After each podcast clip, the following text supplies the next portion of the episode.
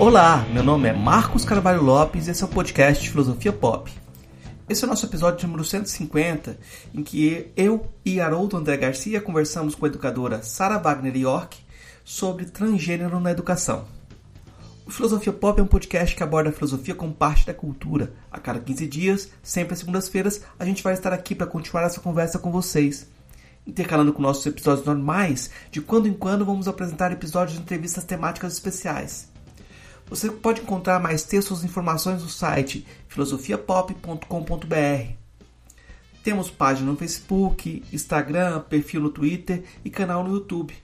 Nosso e-mail é contato@filosofiapop.com.br. No dia 2 de maio, estaremos completando 7 anos do podcast Filosofia Pop. Estamos fazendo uma promoção no Instagram. Você pode curtir nossa postagem, compartilhar, indicar mais dois amigos para concorrer a alguns livros. O sorteio vai acontecer e será divulgado no dia 2 de maio também. Confira lá. Se gosta do conteúdo do podcast, apoie nossa campanha de financiamento coletivo no Catarse. O endereço é catarse.me barra filosofia underline pop. A contribuição mínima que pedimos é de R$ reais mensais. Se não pode contribuir, ajude divulgando, comentando, indicando para amigos. Precisamos dessa força. Chegar ao episódio 150 é algo inimaginável para a gente. Então é bom agradecer a todos, a todas as pessoas que acompanham essa trajetória todo mundo que escuta e apoia o podcast e a todas as pessoas que foram entrevistadas deram essa força para que a gente pudesse chegar até esse momento. Estamos perto também de completar sete anos. Então, muito obrigado para todo mundo e vamos em frente. Vamos então para nossa conversa com Haroldo André Garcia e Sarah Wagner York sobre a trajetória e pensamento de Sarah Wagner York.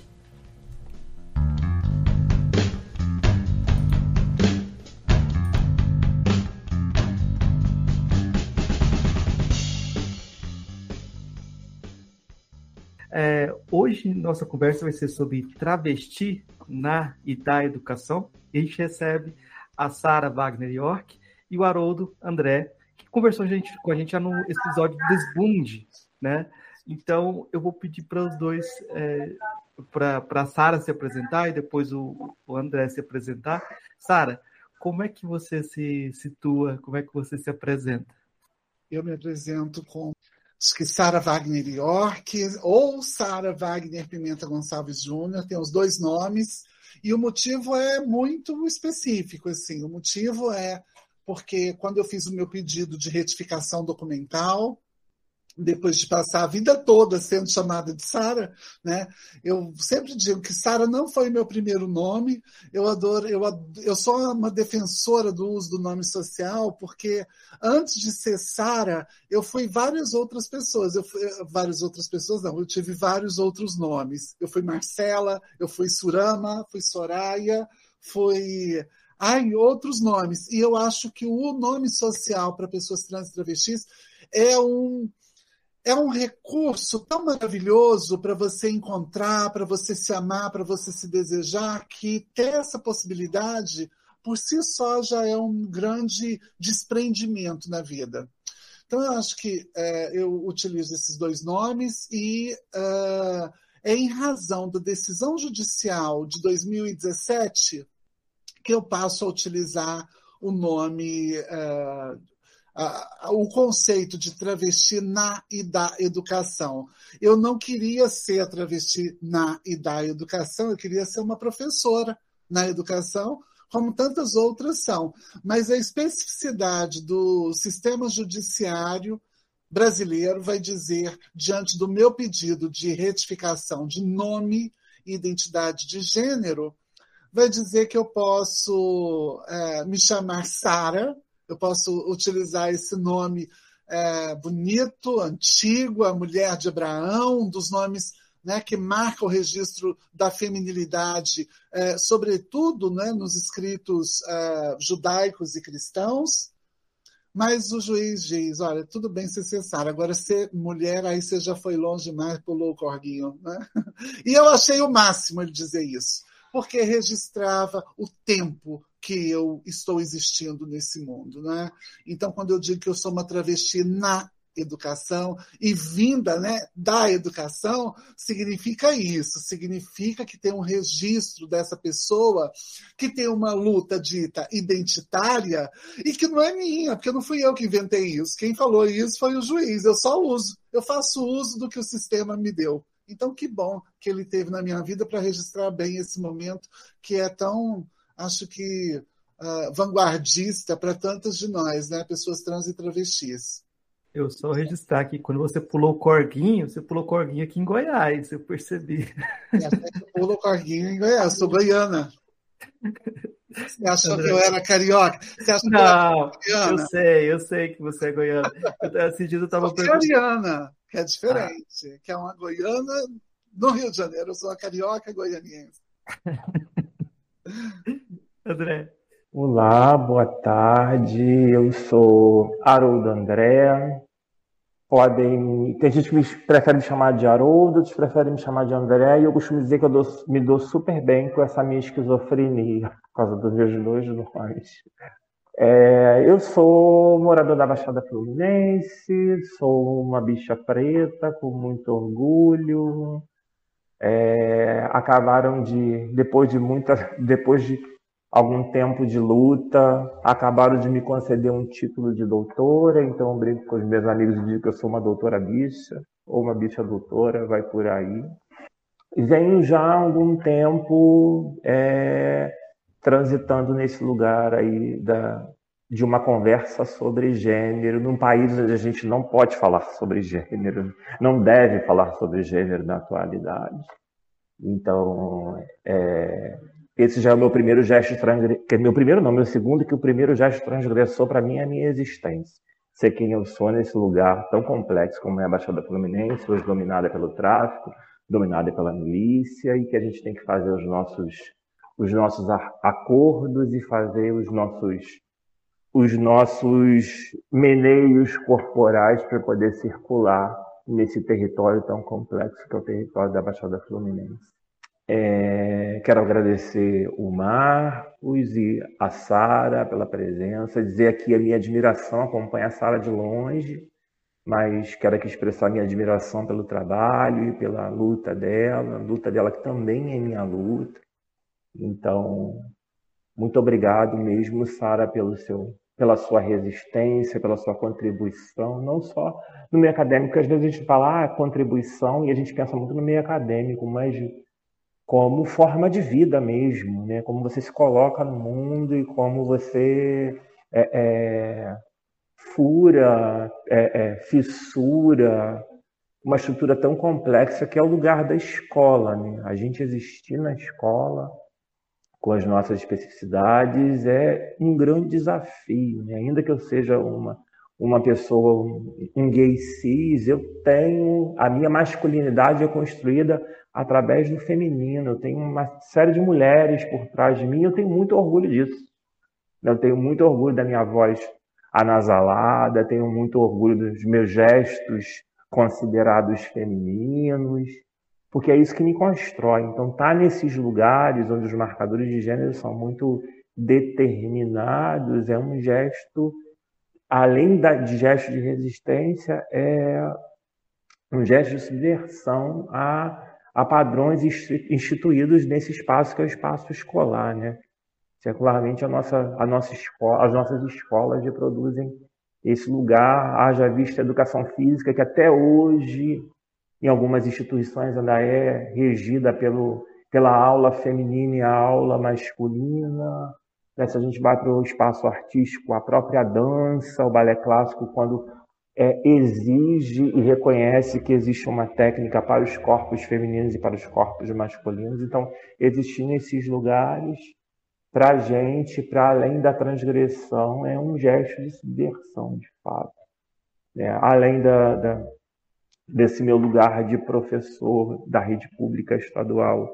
Eu também sou bailarino, então a minha admiração pela Sala também vai por esse lugar, que eu sei que ela é coreógrafa, eu sei que ela trabalha com dança, trabalha há muito tempo, inclusive eu quero muito ouvi-la falar sobre isso, porque a minha pesquisa passa por esse lugar, minha pesquisa de doutorado passou por esse lugar, né, da presença de pessoas trans nesse espaço da dança e da performance.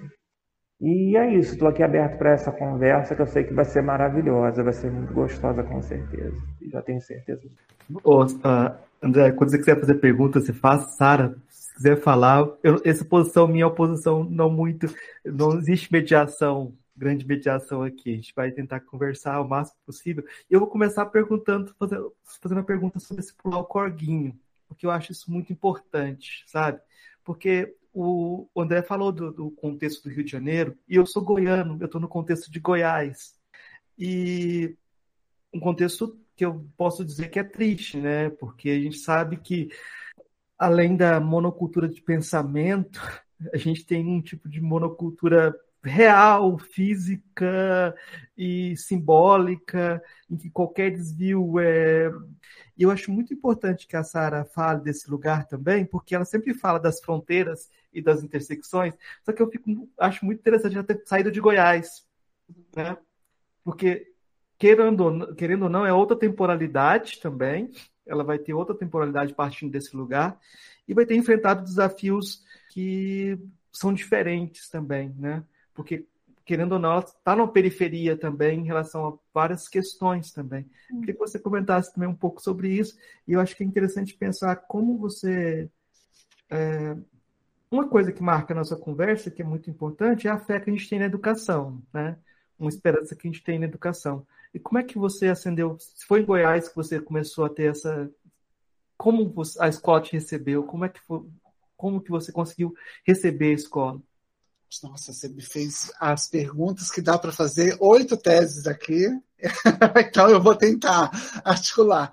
O, o André tá falando, o André veio falando coisa aí de admiração, que ele acompanha. Né? Para quem não sabe, gente, André falou que pode chamar de Haroldo, pode chamar de André, mas não pode chamar de Cláudia, não pode chamar de Adriana. Eu acho isso uma sacanagem.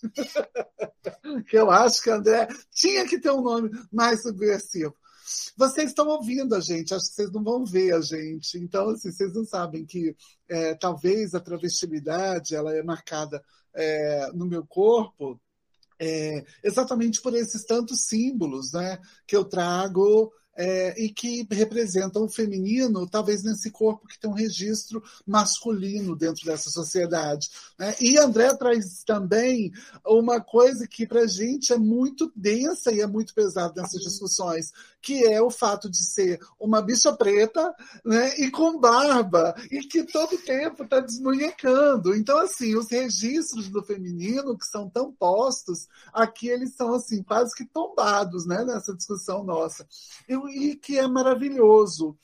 É, quando a gente começa a pensar essas histórias, as retóricas, esse conjunto de análise, eu acho que que aí eu vou, inclusive, dialogar muito com o trabalho do André, porque somos duas pessoas curiosas, né? somos pesquisadores.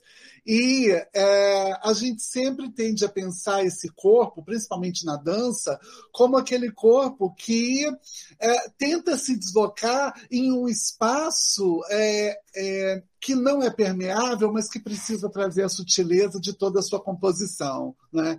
Aquilo que é tão marcadamente uh, discutido por Deleuze, mas que nós que somos do teatro, que somos da dança, que entendemos de outras, de outras combinações, seria essa nuance do corpo sem órgãos de Antonin Artaud.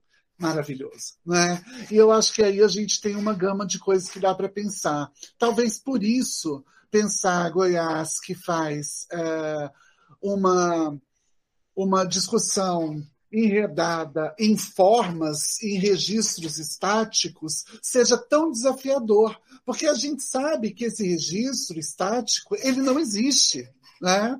Toda vez que alguém diz para você é assim, assim, assim, assado, você sabe que é exatamente aquilo que você vai tentar subverter, seja você quem for. Né? Se eu digo para você que ser homem é uma. Não, não vou utilizar ser homem para ninguém falar, ah, já veio com o mesmo exemplo. Mas vou te, te, dar um exemplo de receita de bolo. Né? Se eu te dou uma receita de bolo e falo para você, coloca aí dois copos de farinha, dois ovos, uma de leite, um de, de margarina impossível alguém não pensar, mas e se eu colocar um pouco de noz moscada? E se eu colocar um pouco aqui de cheiro verde? E se eu colocar um pouco. Quer dizer, a gente trabalha nisso, e isso é ser humano, né? E isso é o próprio ser humano na ação, é, não contingente de si mesmo. E eu acho que talvez isso seja o mais interessante. Se a gente tem esses registros de formação e limitação que apreendem o sujeito é, nas instâncias do que você chama de monocultura em Goiás, né? Uh, e é uma vergonha que, que Goiás seja reconhecido dessa forma. Me lembro quando um artista muito famoso chamou Goiás de Fazenda Asfaltada, e isso foi muito pesado para nós. Né? Outros artistas faziam sempre comentários muito pejorativos sobre Goiás, e para a gente isso era muito pesado. Quando eu fui para Londres, e aí eu me tornei a cabeleireira é, internacional que sou, antes de ser professora, aonde atuo hoje, na UERJ, né, é, para mim era muito, era muito significativo o registro de ser uma goiana no mundo. Né? E saber que qualquer coisa que eu fizesse, eu teria um registro de localidade, de território e de identidade. Um erro meu, assim como o de André, é, não é um erro nosso. Né? A gente não pode errar da mesma forma. Eu erro e sou goiana, falo, ai, ó, esse povo de Goiás é desse jeito. É, eu erro e sou travesti, olha aí as travesti. E a gente tem visto isso, inclusive, é, na TV aberta, né, no que tem aparecido. Hoje, é, agora ao meio-dia, meu programa é o Sextou com a Sara, está sempre ao ar entre meio-dia e uma hora da tarde eu entrevistava duas grandes mulheres da educação brasileira. Uma é a Glenda Mello, que é do campo da linguística, e a outra é Nilma Lino Gomes. É, e aí, nessa conversa com Nilma Lino, a gente falava exatamente sobre isso, sobre essa grande abertura né, daquilo que parece ser inclusivo, mas que não tem especificidade. E aí, é exatamente falando dessa especificidade, que eu também vou trazer meu Goiás para cá, para poder dizer o seguinte: Goiás é, um lugar, Goiás é um lugar atrasado, cheio de gente autoritária, cheio de gente medíocre, cheio de gente preconceituosa, e é o lugar onde o primeiro vestibular brasileiro mencionou uma travesti no seu texto, e essa travesti sou eu, e foi o, a, o, vestibular de 2021 da Universidade do Estado de Goiás. Ou seja, tem muita gente massa nesse lugar, tem muita gente fazendo uma reação e resistindo a essas estruturas autoritárias que insistem em serem ditas né, por aqueles poucos, por aqueles desavisados que mal conhecem o que se produz em Goiás. Em Goiás tem queijo, tem pão de queijo, tem homem bonito, tem mulher bonita, tem travestida com pau e tem muita coisa massa sendo produzida, apesar desse governo caótico né, dos, dos uh, uh, dos conservadores, e a gente sabe que quando eu falo de, dos governos conservadores, a gente está nesse tempo, é eleição esse ano, eu estou falando diretamente de Ronaldo Caiado. Não, só citar que eu, há pouco tempo atrás eu comentei que duas pensadoras goianas para seguir a Sara e a Sabina Fernandes, né? Sabina Fernandes também é de Goiás. Para você ver, Goiás é, é bom demais, André. É, só para lembrar aqui que o Goiás tem a única pós-graduação em performance no Brasil. Isso é super inovador. Né? E esse programa que abriga a querida princesa Ricardo Marinelli, que está lá subvertendo, está lá fazendo um trabalho lindíssimo com questões relacionadas à transgeneridade, arte, dança. Então tem muita coisa bacana em Goiás, sim, tem muita coisa acontecendo, acontecendo de verdade nesse espaço. É, Sara, você estava falando que se citou aqui o Arthur, quando falou de Deleuze, e eu pensei assim, o Arthur, em determinado momento da minha pesquisa, é muito caro, sabe? Porque, primeiro porque a minha orientadora trabalha com Arthur já há muitos anos e tal, e aí a gente bate cabeça nesse lugar da academia para essas figuras, mas também porque o, o Arthur que a gente que eu visitei durante golpes, o... golpes e golpes. golpes, golpes e golpes, com certeza. Esse Arthur que eu que eu visitei, bati cabeça para ele no mestrado e no doutorado, é um Arthur que fala lá na sua poética e nos seus desenhos no desfazimento do corpo. E essa expressão me acompanhou durante a pesquisa volta e meia ela vinha, volta e meia eu via isso na minha realidade prática. A necessidade do esvaziamento desse corpo, desse corpo orgânico, esse corpo que nos é determinado determinado desde quando a gente é gerado, né? Haja vista a grande moda que a gente tem hoje, que são as festas de definição de gênero, eu vou chamar assim, as festas onde os pais reúnem a família para declarar o gênero do filho, para determinar o gênero do filho. Uma coisa que ah, anteriormente era dada no momento do nascimento, agora já vem muito antes e com altos requintes e toda uma indústria atrás, né, produzindo para que esse esse momento vire um acontecimento, né?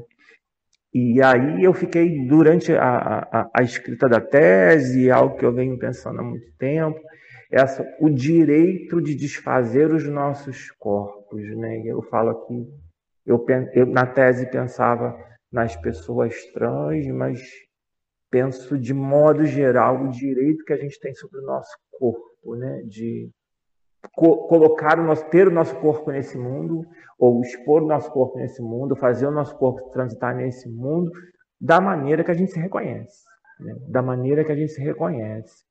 E aí, na verdade, não é uma pergunta que eu quero fazer, mas é, é tentar pensar com você, né, na sua realidade, né, é, como ele dá com essa com essa possibilidade, até, até onde essa possibilidade é, é, te permite chegar e construir o seu corpo, ou te permite ser a mulher da maneira que você se vê, porque é isso. Né? A, a questão vai por aí também. Quando a gente pensa em, em, em desfazimento do corpo, a gente pensa nessa possibilidade de eu desconstruir e reconstruir meu corpo da maneira que eu bem desejo, mas eu também posso pensar né, em toda uma lógica médica né, que me obriga a ser quem eu sou a partir de um corpo orgânico, de um corpo biológico. Né? Então, é, é, eu queria conversar com você sobre isso, sobre essa questão, né, e, e tentar aproximar para a sua realidade, querer te ouvir, querer mesmo te ouvir, né, te ouvir com, com respeito a isso, que você é, aqui no nosso encontro, é a pessoa que tem mais propriedade para falar da sua relação, da, da, a relação da sua existência, né, da existência da Sara e desse corpo, um corpo, corpo que foi antes determinado, e o corpo que você hoje escolheu e que nesse momento você quer transitar com ele no mundo, né? Você quer estar com ele no mundo, ser um corpo presente no mundo.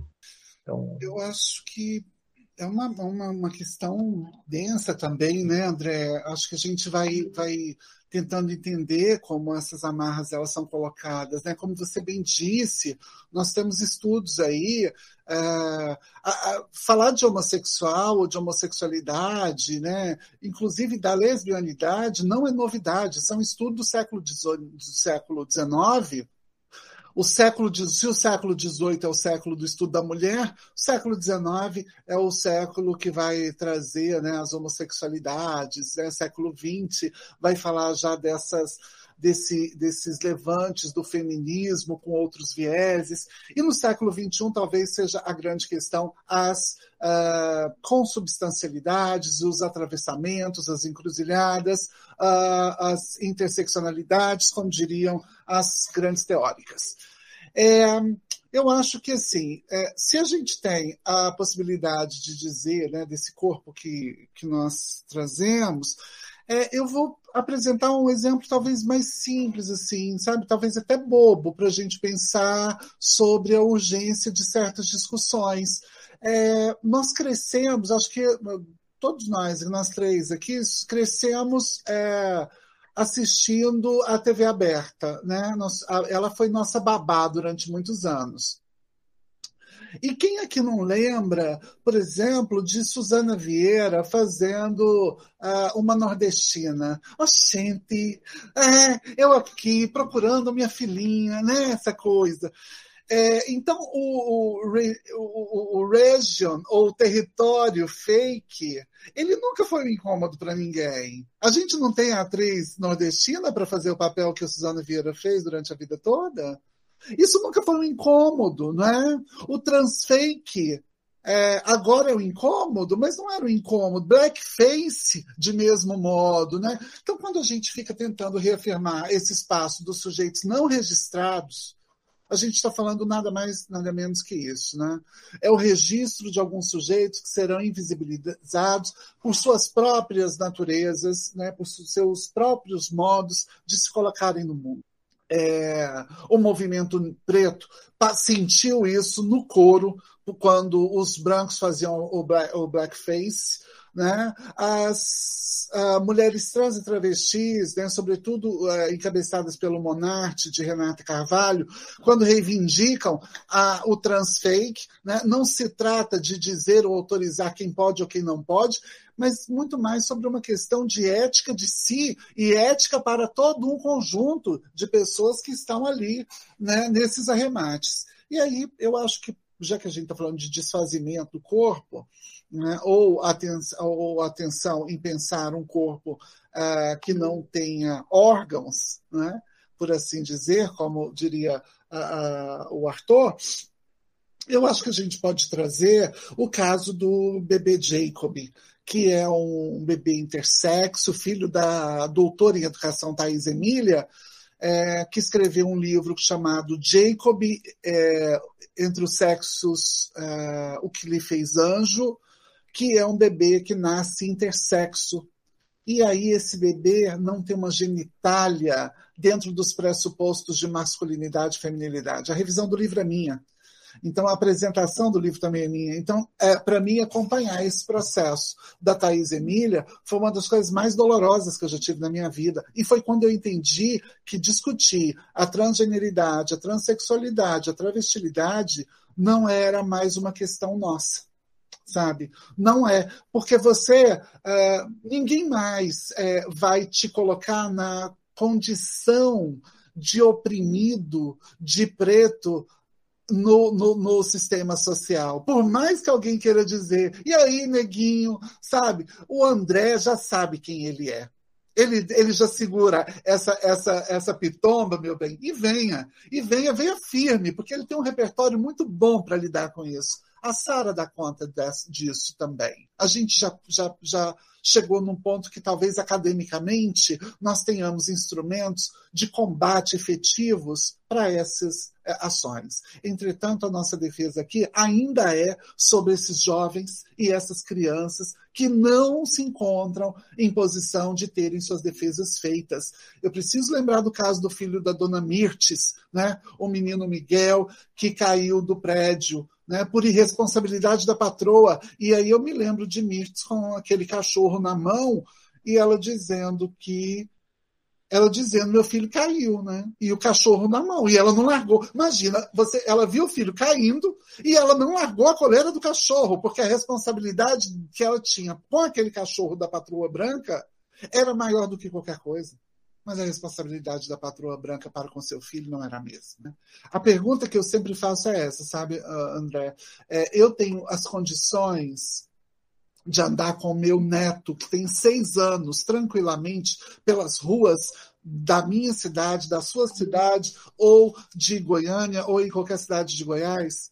Será que eu, travesti, Sara, posso andar Vou pegar uma cidade que não é tão pequena, mas é uma cidade é, ali do, do, do entorno de, de, de, Goiânia, né?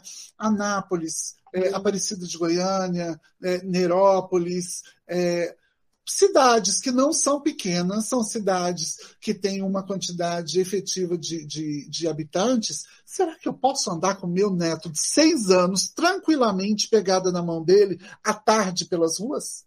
Sem ser acusado de nada? O grande absurdo é a gente ter que pensar nisso em 2022.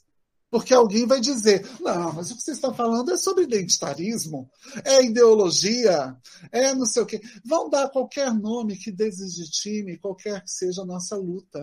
Porque os nossos direitos não são iguais, e a gente sabe bem disso, né? A gente sabe muito bem disso. Se o Rio de Janeiro é o, é o quintal da frente do Brasil, São Paulo é a sala de estar, né? É, é o sul é o jardim de inverno, a gente sabe que Goiás sempre foi aquele quintalzinho do fundo que você joga todos os lixos e deixa por lá, e esse povo que se vire. Né? Talvez seja a hora de pensarmos para além. Fiz aqui um combo, mas né, combo de loucura, talvez. não, não, foi ótimo. Não, é, é por aí. Eu acho que é, é, é pensar mesmo não só para além da existência do corpo, mas para esse trânsito mesmo, para nossa quando eu falo de, de trago essa, essa coisa do corpo, é muito mesmo pensando a possibilidade da, da presença da diversidade, vou chamar assim, nos lugares, né? Da gente poder estar nos lugares.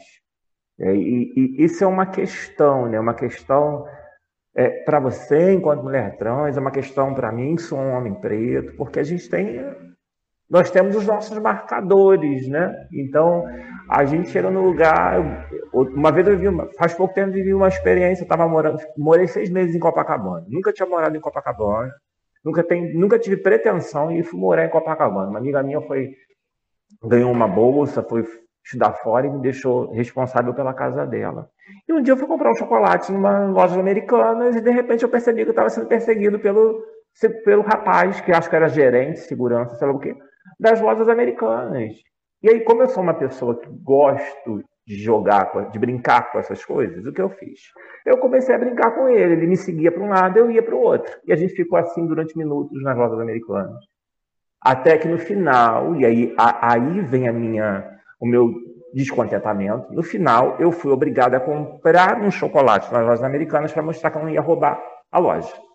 Então, aí, depois conversando com uma amiga minha sobre esse episódio racista, eu falei para ela, como que também é uma mulher treta, eu falei para ela como muitas, a gente estava pensando como muitas vezes a gente é obrigado, para além de sofrer uma violência como essa, a ter que laurear a pessoa que te, que te violentou, sabe? Eu ainda tive que premiar a pessoa que me violentou para poder passar como um cidadão normal, né? Normal, entre muitas aspas. Então, pensar no... Fala, sabe? E alguém vai te dizer, vai te tacar uma hora aquela interjeição. Isso é uma loucura da sua cabeça. Isso é uma loucura da minha cabeça. Ninguém estava te seguindo. Você tem essa mania de perseguição, André. Você sempre foi assim. Né? É isso. E é a gente tem. É, o mesmo que acontece comigo, né? Porque assim, imagina, eu dependendo da roupa que eu tiver, eu sei se eu serei atendida ou não, né? Agora, quem é que nesse calor do Rio de Janeiro consegue andar com a roupa certa para ser atendido ou não?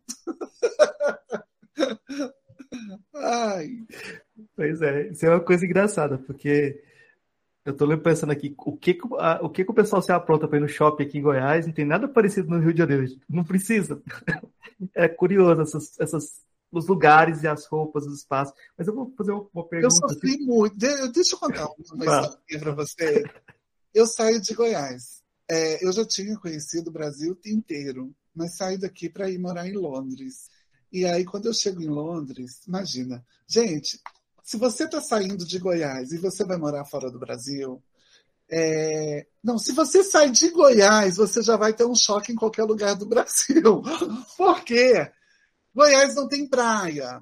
Né? E você sabe que uma, uma capital como Goiânia, que é, tem assim, é distintíssimo, né? O, o, o, pobre do rico, o branco do preto, isso é muito distinto em Goiânia. Em Goiânia.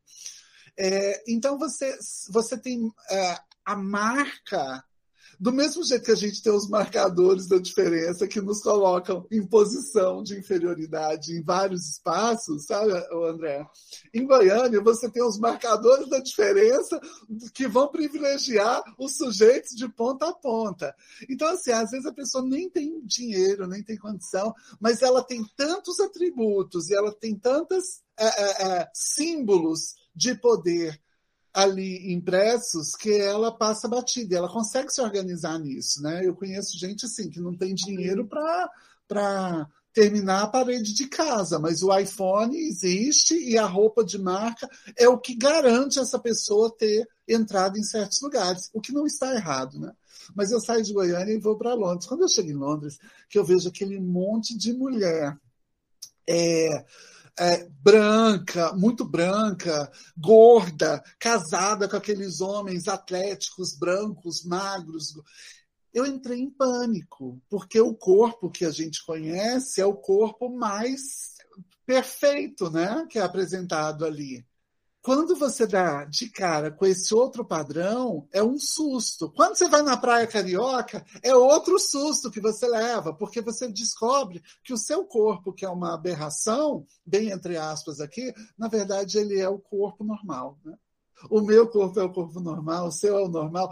Quando a gente pega, sabe, eu tenho uma amiga que a gente costuma dizer, né, que é igual seio, cada um é de um tamanho. Quando você tem um que é perfeitamente simétrico ao outro, é defeito de fábrica. Então é isso, né? Então a gente tende a trazer os corpos que são defeito de fábrica com a sua normalidade para ser o padrão, quer dizer, um absurdo. E quando você pega um que realmente está longe desse padrão, ele é tratado como grande aberração, o que não é verdade, não é? é tem umas coisas aqui em Goiás que eu conheci um pessoal que foi para Goiânia a primeira vez e a gente chamou ele para ir no shopping, ele falou, não, não, não vamos não. Depois de um tempinho eles perguntaram, quanto que paga para entrar no shopping? Né? É. E a primeira vez que eu fui morar em Goiânia, eu peguei um ônibus e o ônibus é um circular, né? Você é de Eu sou de Jataí. Sou de Jataí. É pior, Goiás. mentira, tô brincando. tô uma piada, porque só quem já mamou em Jataí sabe. Eu. Desculpa, eu falei mamou, não, eu queria falar amor. Não, mas Jataí é uma cidade que é 80% do mal. Eu adoro Jataí, não fale de Jataí. Uma das primeiras experiências de trouxa que eu tomei na vida foi em Jataí. A minha também, então, coincidência. Não, mas eu ia comentando assim que eu peguei o ônibus voltando do shopping e o ônibus era um circular. Eu sei que ele passava perto da minha casa. Só que eu não sabia que ele demorava a volta inteira. Três horas de viagem, quatro horas de viagem, para passar de novo na minha casa. A gente sentou no ônibus, e um colega meu, viagem vai, viagem vai, gente sobe, gente desce. Aí o, o, o cobrador falou pro motorista assim: tem uns caipira ali atrás que não desce de jeito nenhum. É nóis! A gente pois é. Smith City, a, a, a, linha do trem circular de Londres. Nossa, eu passei três vezes nessa estação. De novo, sou eu aqui.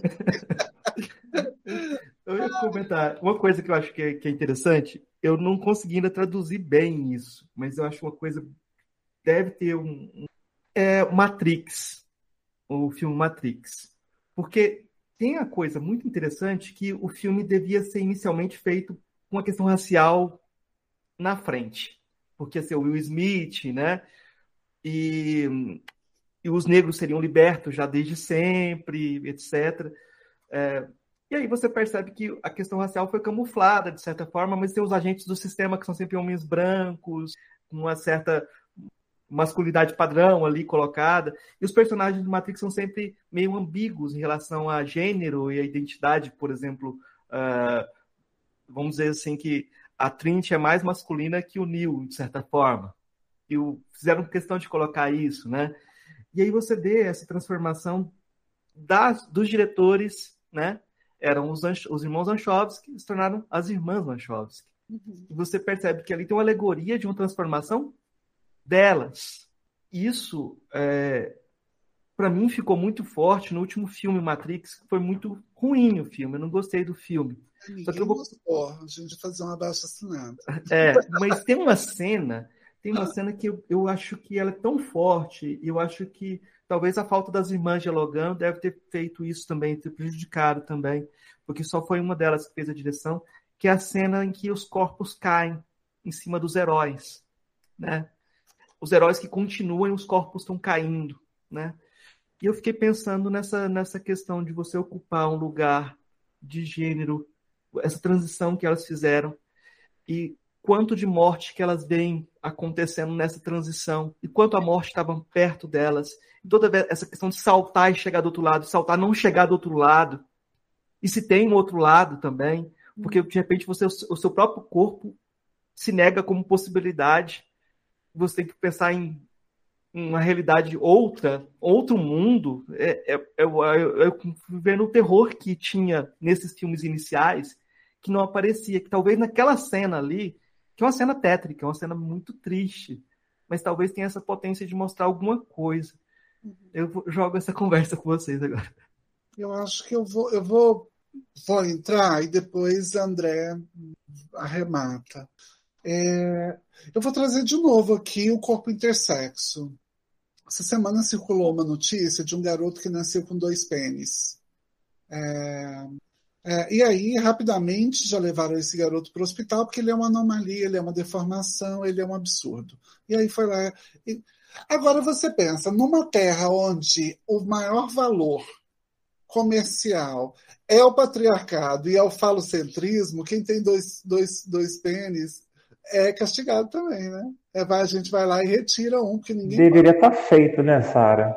Deveria estar tá, ter se encontrado. Eu porque... acho que aquilo ali é uma, não sei, assim, né? Porque me parece que tinha uma formação, ele tinha uma, uma, uma, uma, uma formação na região anal, é, mas o, me parece que ambos eram funcionais. Então, assim, uhum. a gente vai percebendo, é, eu acho que o que dialoga muito com a tentativa das, das irmãs né, que vão fazer o, o filme, eu acho que o grande é, astro do, do filme, para além do Neil, é o, o, Eu esqueço o nome dele no filme, que é o Lawrence Fishburne, é, que faz o Morfeu, né? Isso que faz o Morfeu, porque para mim ele é o grande, ele é o grande líder ali, né? E ele mostra essa essa implicação do, das diferenças do, do, dos corpos.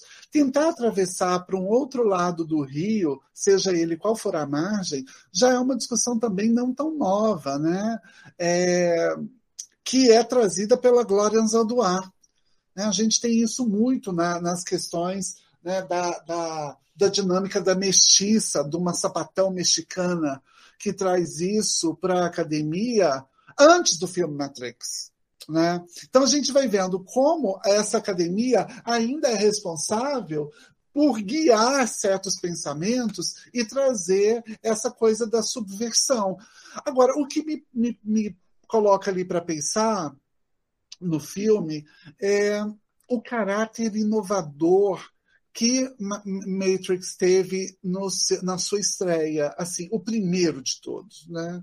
Que pegava a gente e conseguia, você conseguia capturar a atenção pelas possibilidades não ditas, né, de, e subjetivas, é, que tangenciavam raça, gênero, localidade, identidade, religião, né? Eu tenho, conheço pessoas que descrevem processos religiosos com base em Matrix. E, e, e todos esse, esse combo que talvez era muito uh, limitado para quem estava fora da academia. Né? Então, assim, trabalhos que são muito elaborados e muito aprimorados, talvez por isso seja tão importante a gente começar ter, ter começado essa conversa aqui, fazendo referência a esse grande teórico que é o professor doutor André, né, Haroldo André Garcia, né, que não é assim uma Sabe, não é uma qualquer coisa, é uma pessoa que vai lá e ela tem todo um elaborado de pensamento para que numa conversa dessa, tudo que a gente fale fique parecendo muito simples.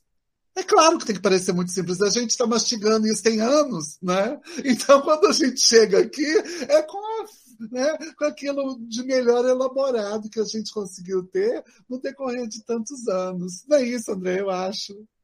Você estava falando, Sara, eu, eu. E você deu o exemplo do. Trouxe de novo a questão do corpo intersexo, né? E aí eu lembrei na hora da poetisa argentina Suzy Schock, quando ela escreve aquele manifesto lindíssimo, onde ela reivindica o direito de ser um monstro, né?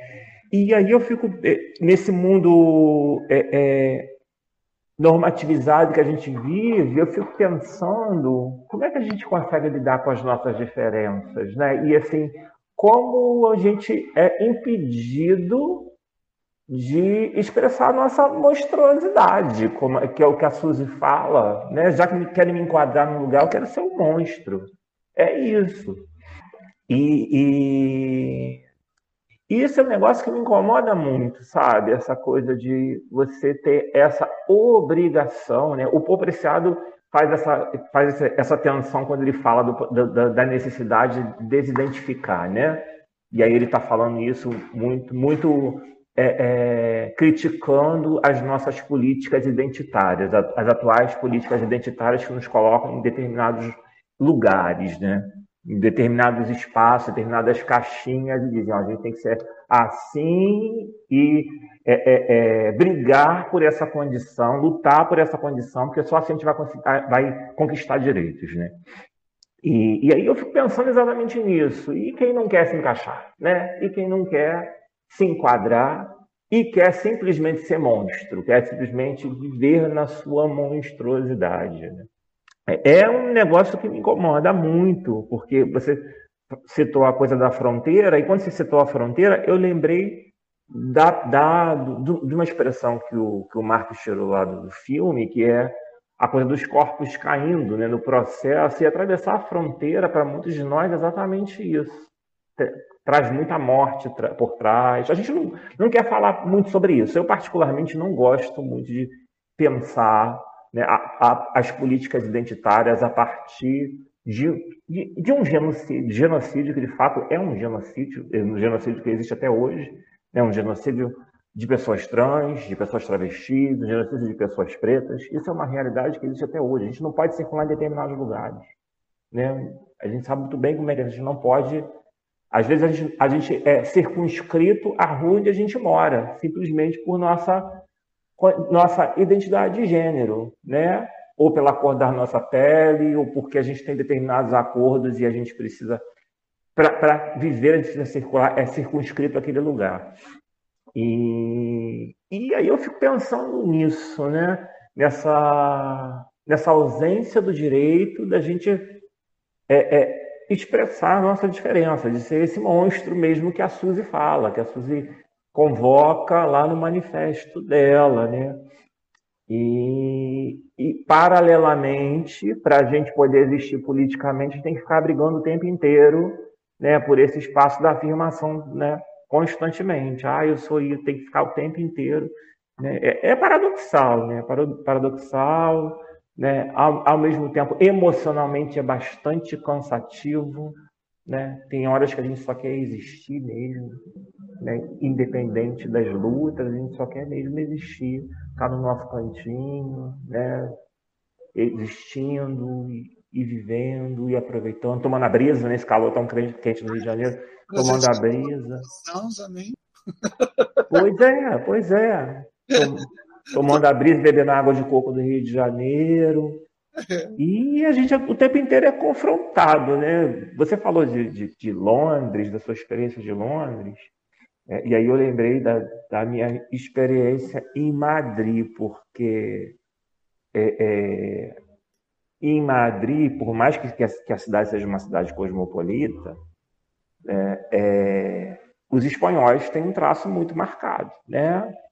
Você olha e fala, eles são espanhóis. E a gente, e nós, pessoas pretas, quando chegamos nesse, chegamos nesse território, a gente, a gente chega como figuras exóticas, né? Figuras exóticas e, e naturalizadas como exóticas, porque você vai no, no, nos espaços de arte, por exemplo, você vai no Museu do Prado e a representação do preto é o exótico da pessoa indígena está ali no lugar do exótico. E, e aí você está contando essa experiência e é curioso, né? Eu acho que você deve ter passado por isso também. Muitas vezes a gente estava na rua, a gente estava simplesmente querendo, eu estava simplesmente querendo olhar a vitrine. Aí quando você olha assim no lado, tem alguém te olhando com curiosidade, né? Tem alguém te olhando com curiosidade, te acompanhando com os olhos, né? E, e... Comigo o povo tirava foto. tirava foto, tira foto. Era uma fotografia, e aí eu já tão vacinada que eu, é, ele tirava foto de mim, eu tirava foto deles, já para poder problematizar no Facebook. É ótimo, isso é muito bom, ótima ideia, ótima ideia. Isso quando as pessoas às vezes vêm, vêm conversar com você, aí, aí no meio da conversa pergunta de onde você é e fala, nossa, mas você fala, fala tão direitinho nosso idioma. Os é, é, quatro, aquela bem assim, né? Muito curioso, muito curioso. Né? E, e, e aí a gente para para perceber, né? Quanto, quanto mais cosmopolita é o lugar, né? menos ele dá conta das nossas especificidades, né? menos, como a Suzy fala, ele dá conta das nossas monstruosidades. Acho que tem uma, uma historinha, André, que dá para a gente até contar. Assim. Eu, durante muito tempo, eu sabia se uma cidade era grande ou pequena pela especificidade da, dos classificados e dos chamados sexuais. então, assim, quanto mais específico fosse o serviço, maior era a cidade, porque você sabe, né? né? Uma coisa é você oferecer serviço, né? faça tudo, portanto, em Goiás, outra coisa é você colocar, faça tudo, portanto, em Londres, né? Você ser morto. é, o grau de bizarrice de certos espaços é imenso.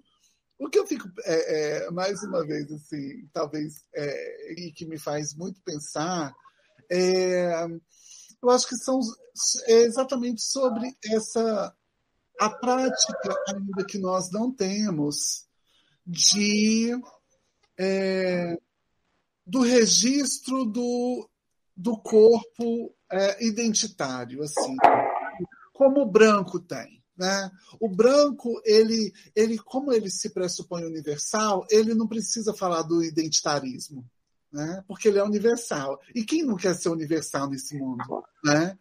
Então, quando a gente vem falar de pautas emancipatórias, é, a gente, né, que alguns chamam de, de identitárias, uhum. na verdade é, a busca é outra, a gente, na verdade, está dizendo: olha, meu filho, é, a gente não quer nada que não seja já direito de alguns, né?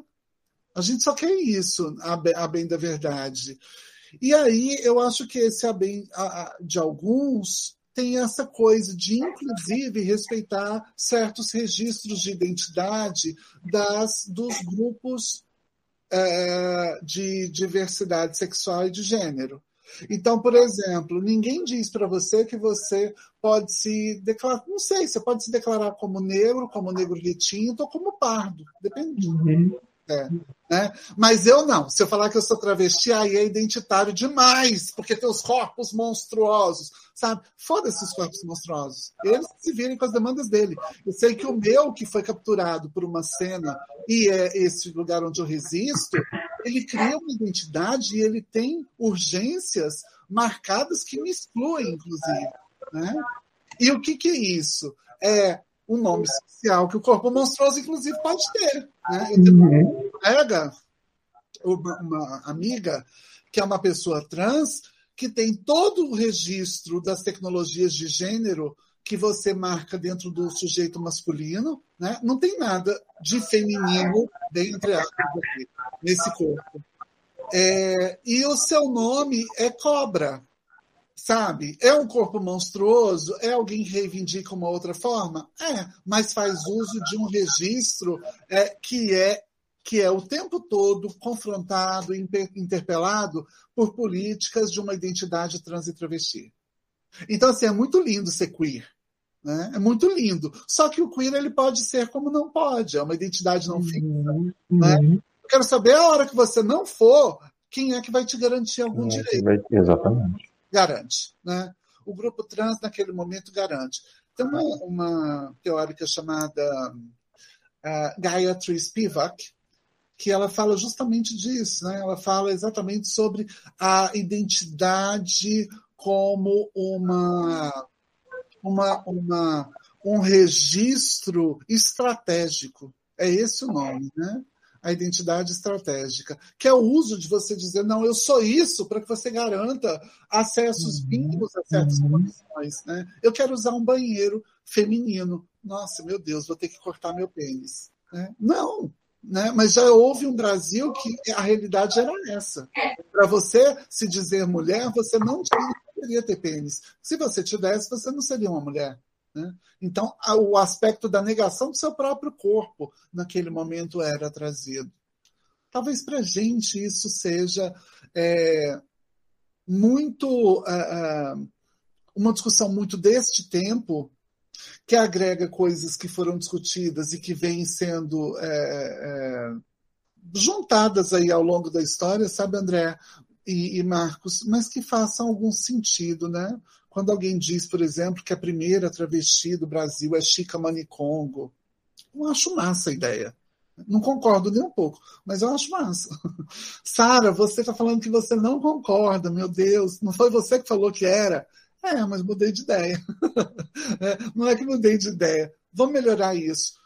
Existe travesti na, em África? Travesti é uma identidade latino-americana.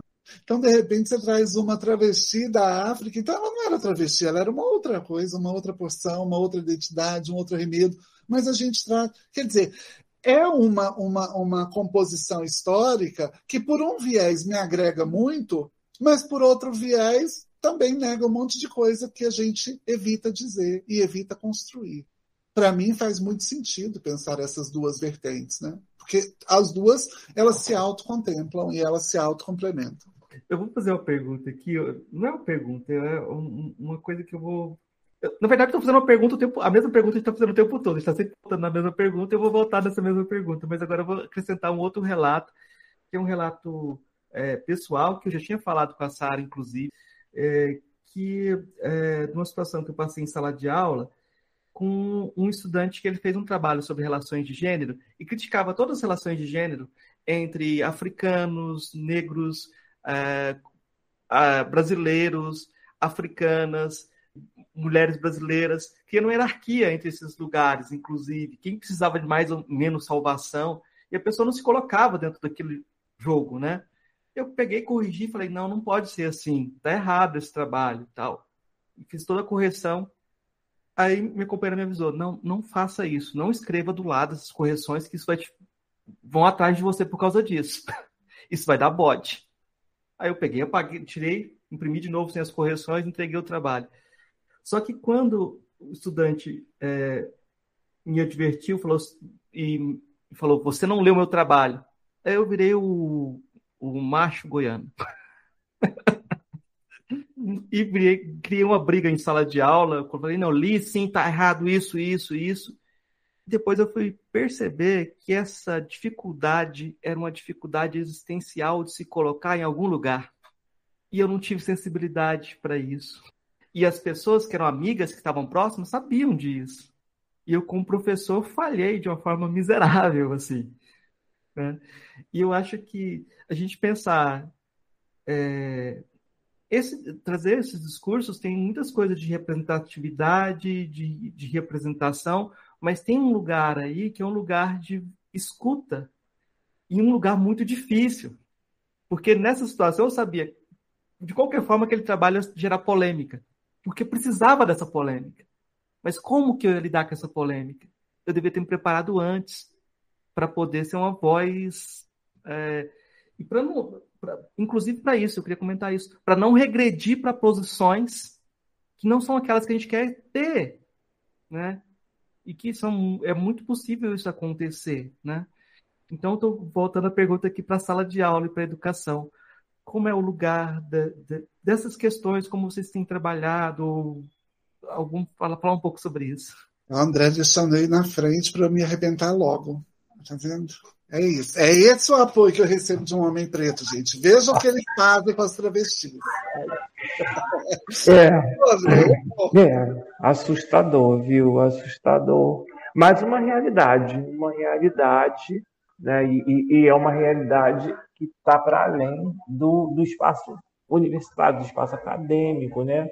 A escola não lida bem com a diferença. A gente tem um monte de estudo, né? Guacira Louro está aí para nos sustentar. Tem muita produção de questões de discussão de gênero escola, mas quando a gente vai para a realidade prática, é, eu fico muito assustado, sabe, Marcos e Sara. Assim, eu trabalhei, eu trabalho com, com educação básica. é, ensino fundamental e ensino médio. Durante muito tempo eu trabalhei na escola particular aqui na Baixada Fluminense, né? E eu era tido como o professor que resolvia esse tipo de problema, era a expressão que usavam, tá? O, o professor que vai resolver este tipo de problema vai estar aí às sextas-feiras. Então, chame o professor que resolve este tipo de problema. Claro, tinha, tinha conhecimento, a anuência das pessoas que sabiam quem eu era e o que eu estudava, qual era o meu campo de interesse. Então, as, tudo vinha muito por aí. E às vezes, quando tinha um problema, entre aspas, de conduta, e aí conduta, leia-se expressão de gênero, expressão da sexualidade, chama ele que ele resolve. Chama ele que ele conversa. Uma vez, para falar, deixar dar um exemplo assim mais claro, uma vez eu tive um aluno, num determinado momento da minha, do meu, da minha trajetória nessa escola, eu tive um aluno que era um adolescente, que estava se descobrindo naquele momento como um menino gay afeminado e era um garoto preto. E aí, quando ele, essa, essa figura começou a surgir na sala de aula, aparecer, se tornar evidente em sala de aula. Eu me lembrei muito da minha infância, me lembrei do, do quanto eu fui reprimido na escola. E aí, num determinado momento, ele começou, entre aspas, dar trabalho. E aí chama o professor para conversar. Né? E as, as, pessoas esperavam toda, todo um, um, um, uma norma de conduta que eu deveria determinar naquele momento e dizer, ó, você tem que ser assim, você tem que se comportar assim, olha para mim.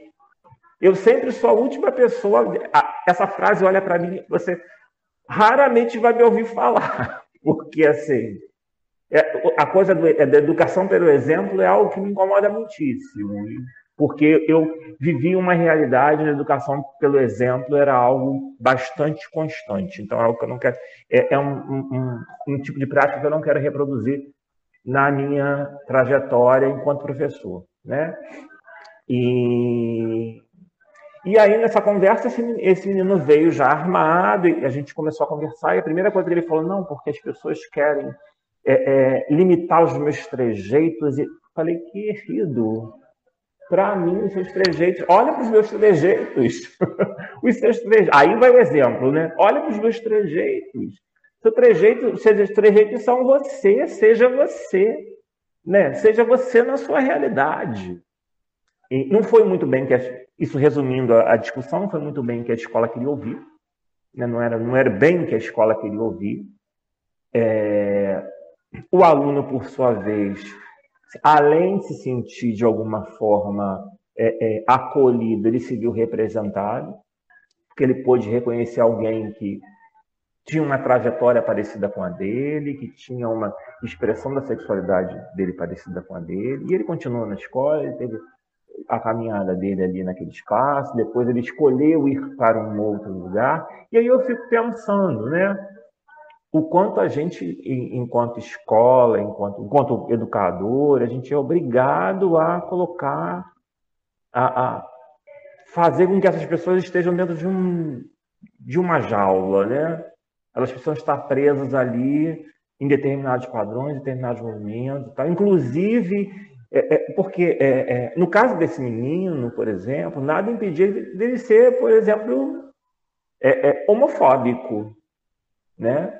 Nada impede dele ser um gay afeminado homofóbico. Aliás, o que a gente mais vê hoje no movimento gay é gay homofóbico, gay transfóbico, é algo bastante comum, principalmente se a gente pensar a, a, a, a orientação sexual, né, no contexto que a gente vive hoje, atrelada a uma ordem de mercado, né?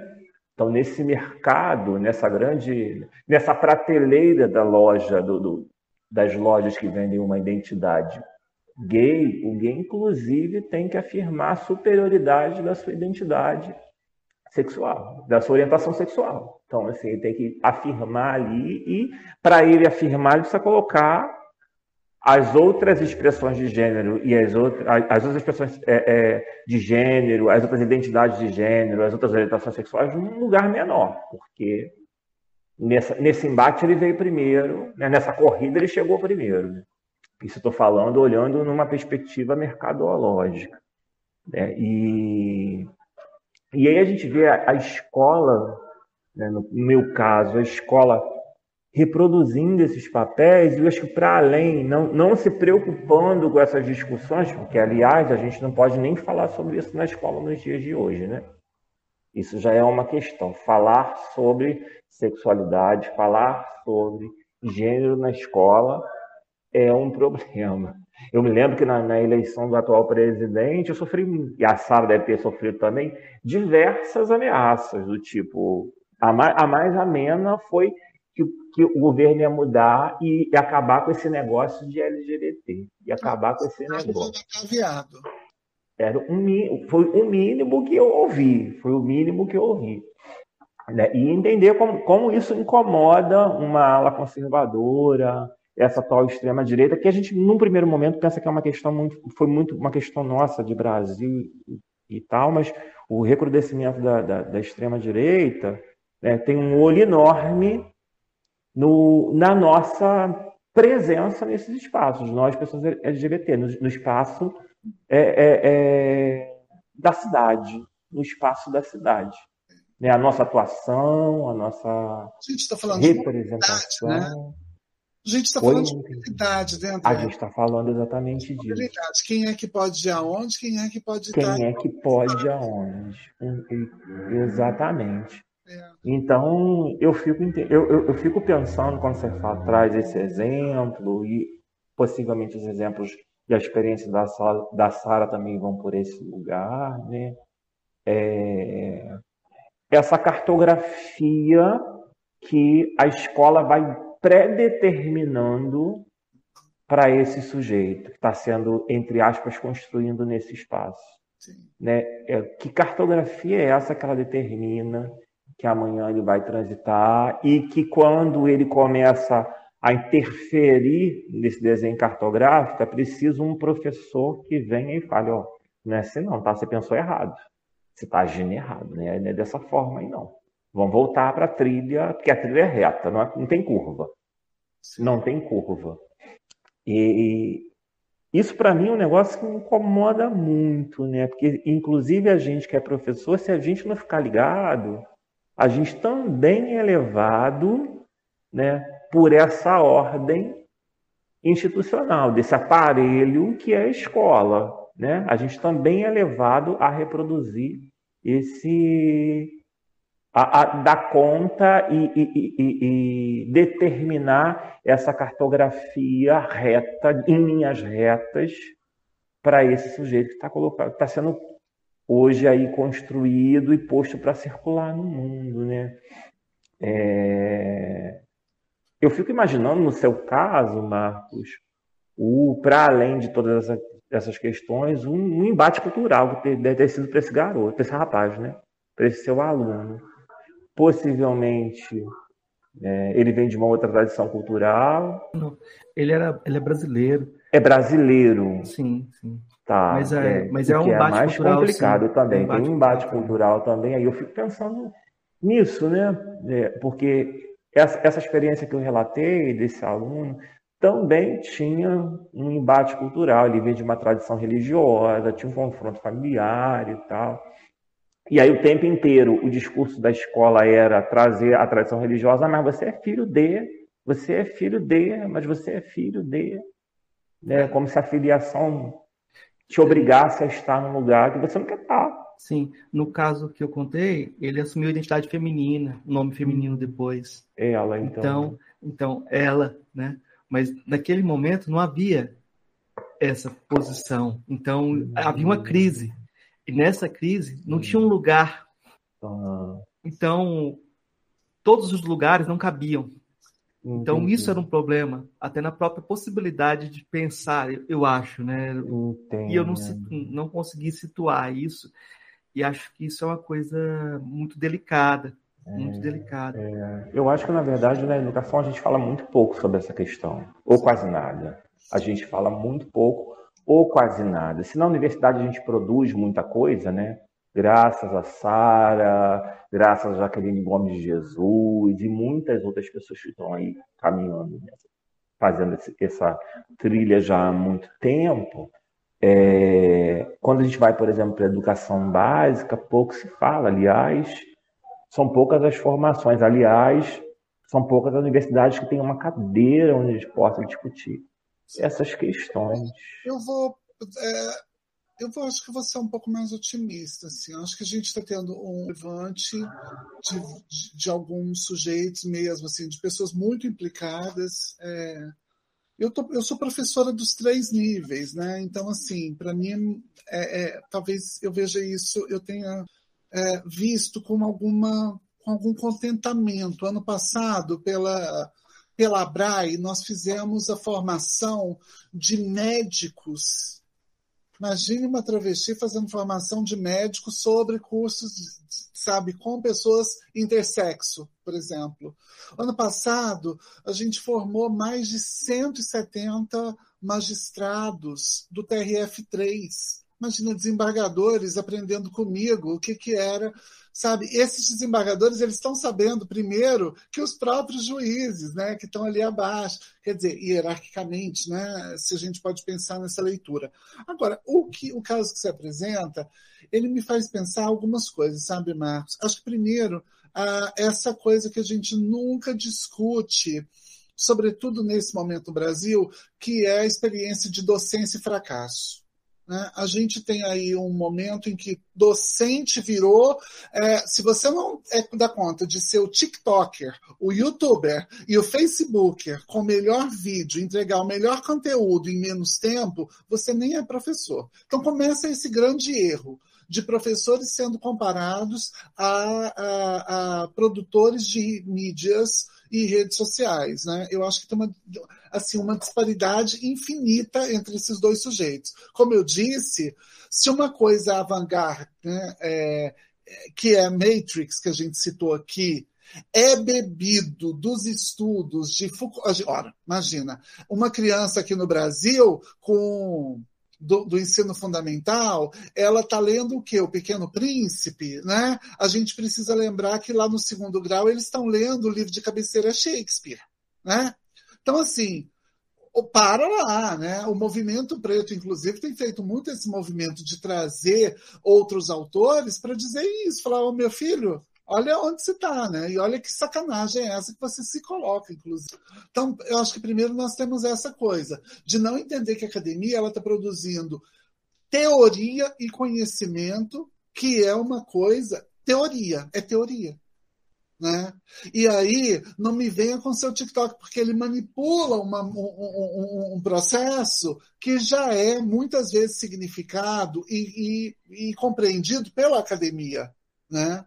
Cabelo, tranças, matemática, essa junção toda. Ah, isso é novidade para quem nunca leu Nilma Lino. Isso é novidade para quem nunca andou com o povo preto. Isso é novidade para quem não lê preto na academia, né? inclusive nos cursos de matemática.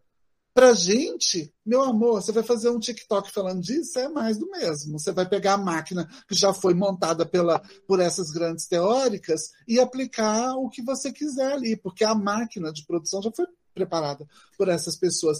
Então, acho que tem esse lance da docência e do fracasso. Uma docência que muitas vezes a gente pensa nessa potencialidade que você diz, eu queria ir lá fazer os comentários e tal e apresentar, mas ao mesmo tempo, né? Quer dizer, quais são as condições também que são colocadas alguns sujeitos dentro dessa proposição, né? O sujeito que e aí lembro daquela, daquele, daquela, daquele meme que fizeram, né? Professor, você estuda para dar aula? Não, eu durmo. Eu durmo, eu tenho um sonho e aí eu venho aqui e dou minha aula, né?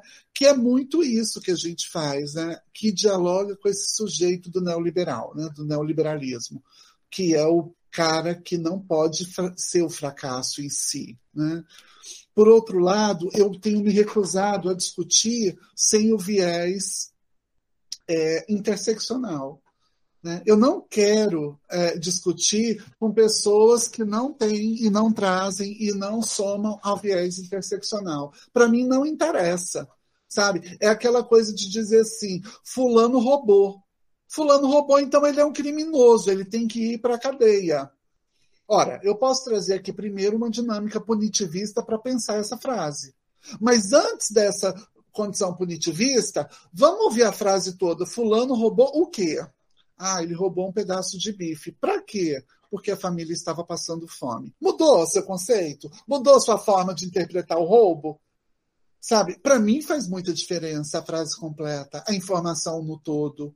E talvez seja isso que talvez a gente esteja perdendo, assim, sabe? Pega um arremedo. Eu vi, por exemplo, esses dias, alguém, um, um, uma pessoa acadêmica, sabe, de uma cadeira altamente respeitada, não sei quantos anos de trabalho, sabe, dialogando e acusando o menino que é graduando, o estudante de ter feito, de ter roubado o trabalho, ter feito plágio, porque era o meu trabalho e ele roubou o meu trabalho. Fiquei pensando, minha gente, primeiro que o trabalho na universidade pública não é seu ele é público e ele é um trabalho grande. Segundo, que isso é uma invenção do século XIX para te dar uma propriedade sobre o outro que está sendo chancelado por outros tantos viés. Que conversa é essa? Terceiro, era um aluno, parece que estava coisa, fazendo, trazendo coisa de professor para a rede social.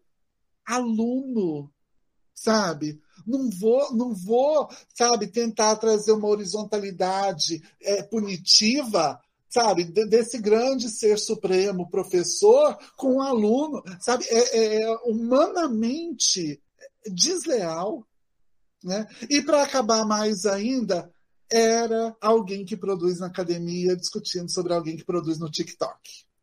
Aí é para acabar mesmo com qualquer conversa, porque você não tem noção da, da, pessoa que você é. No mínimo, didaticamente, e aqui assim, sem maiores julgamentos, é isso eu pensando na minha cabeça o, o, esses casos. Né? É, eu acho que eu.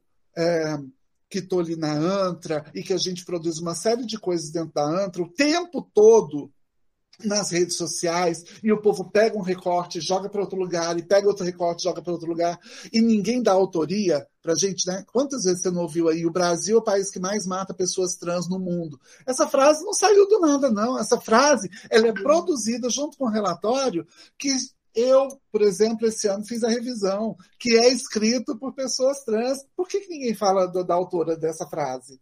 Né? Então, assim, a gente vai vendo também que, inclusive, essa forma de produzir essa episteme, de produzir essa máquina de interação, ela é subjugada quando ela vai de acordo com alguma pessoa. Se for para o fulano de tal, é de uma forma, se for para outro, é de outra forma. Então, eu quero saber quem é esse menino ele é preto, as condições que chega, as condições que não chega, é trans, é outra condição também que eu quero saber, porque eu sei que está léguas de tudo aquilo que talvez eu tenha tido acesso. E isso não é falar de. É, sabe, não sei, na pior das hipóteses podia falar de ética, sabe, André? Mas eu fico pensando assim, eu não quero saber da sua ética quando está faltando comida no meu prato, meu filho. Pega sua ética e bote ela onde você quiser, sabe? E o Brasil está caminhando para esse lugar exatamente por conta desse povo que era cheio de ética, cheio de ser cidadão de bem, cheio de ser dentro de uma estrutura muito pronta e que nunca se preocupou de fato com gente como eu como, e como você. Enfim, revoltada. Não, Ótimo, sobre bom. religião. Ah, e sobre religião, deixa só. É, um... Fala, por favor. Sobre religião, vou dizer uma coisa. É, eu acho um absurdo. A primeira a entidade que promoveu a separação da minha família foi a Igreja Assembleia de Deus. Sempre é. Então, assim, eu frequentava aquela igreja. Quando a, a, a mãe do meu filho ficou grávida, o pastor chamou eu e ela e ele não disse: vamos promover aqui a união dessa família. Ele não disse isso. Ele disse: você é o filho do demônio, você é uma expressão do mal, você está expulso da igreja e você está em observação, tem que vir aos cultos todos os dias e não ter aproximação com essa pessoa que é um, um fruto do mal. A, a, a separação da minha família, eu vou ficar anos, né? São mais, é mais de uma década longe do meu filho por conta deste pastor, desta igreja e de todos aqueles que frequentavam aquele espaço. Então, eles não são isentos. Eles são tão criminosos quanto o pastor era. O que, que eu posso fazer nessa altura do campeonato? Processá-los? Não, o mínimo que eu posso fazer é me instrumentalizar com, esses, com esse aparato acadêmico para vir aqui denunciar o que a Igreja Evangélica Assembleia de Deus e tantas outras fazem as pessoas trans e há tanto tempo, né, para que elas não façam mais. Né? Porque esse é o grande sonho, né, para que elas não, um dia não façam. Mas aí, tomando o gancho do que você falou, né, do seu discurso otimista com relação à educação eu também tenho um certo discurso otimista com relação à igreja, né? Que, que ainda que existam igrejas como essa Assembleia de Deus, eu fico muito feliz de ver, por exemplo, a igreja da comunidade metropolitana no Brasil, que ordenou no ano retrasado, em 2019, a primeira reverenda trans, que é a reverenda Alexia Salvador uma professora, uma mulher negra de São Paulo, da região de Mariporã,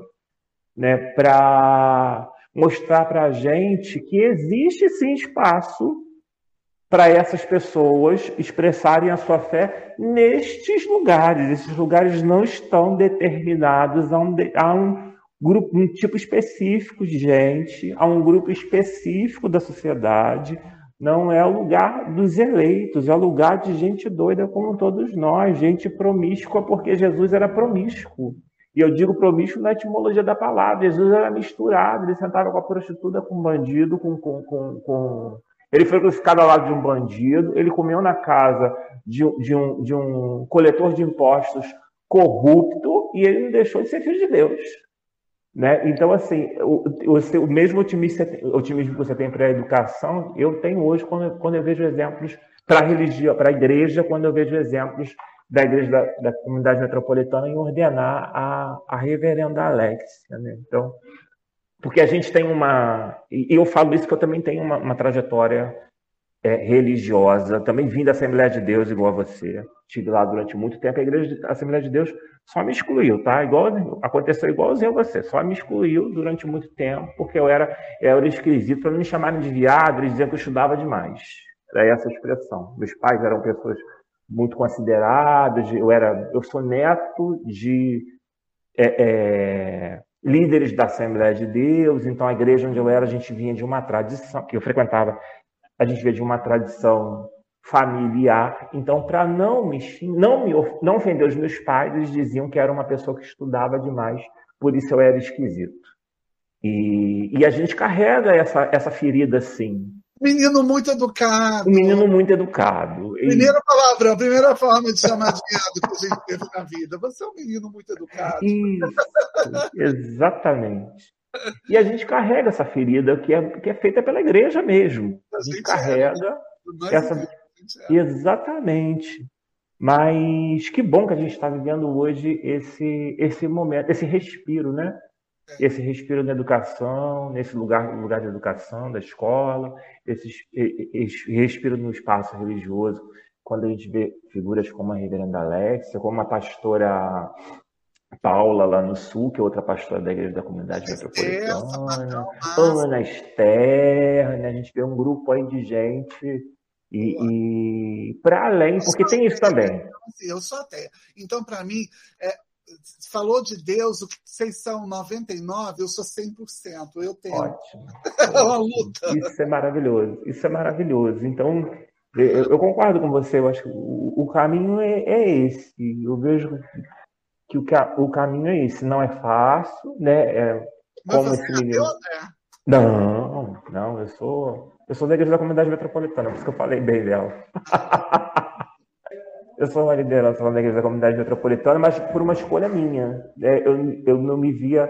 Eu acho importante eu... esse embate lá dentro da igreja, sim, sabe? Eu acho sim, importante sim. alguém pegar assim e trazer essa outra leitura. Eu, assim, eu gosto muito de, de, de, Eu acho que Jesus ele tem uma, alguns aspectos que me lembram muito eu mesma. Eu acho assim, uhum, total. Eu, é, quando eu penso assim, ah, eu acho que eu estou meio maluca, eu lembro de Jesus preguejando figueira, sabe? Figueira não tinha um fruto para dar para ele, ele ah, deu, acabou com ela. É, eu, eu, quando é, alguém quer me dar alguma coisa, vai tá também? Tá, é. é isso, é isso.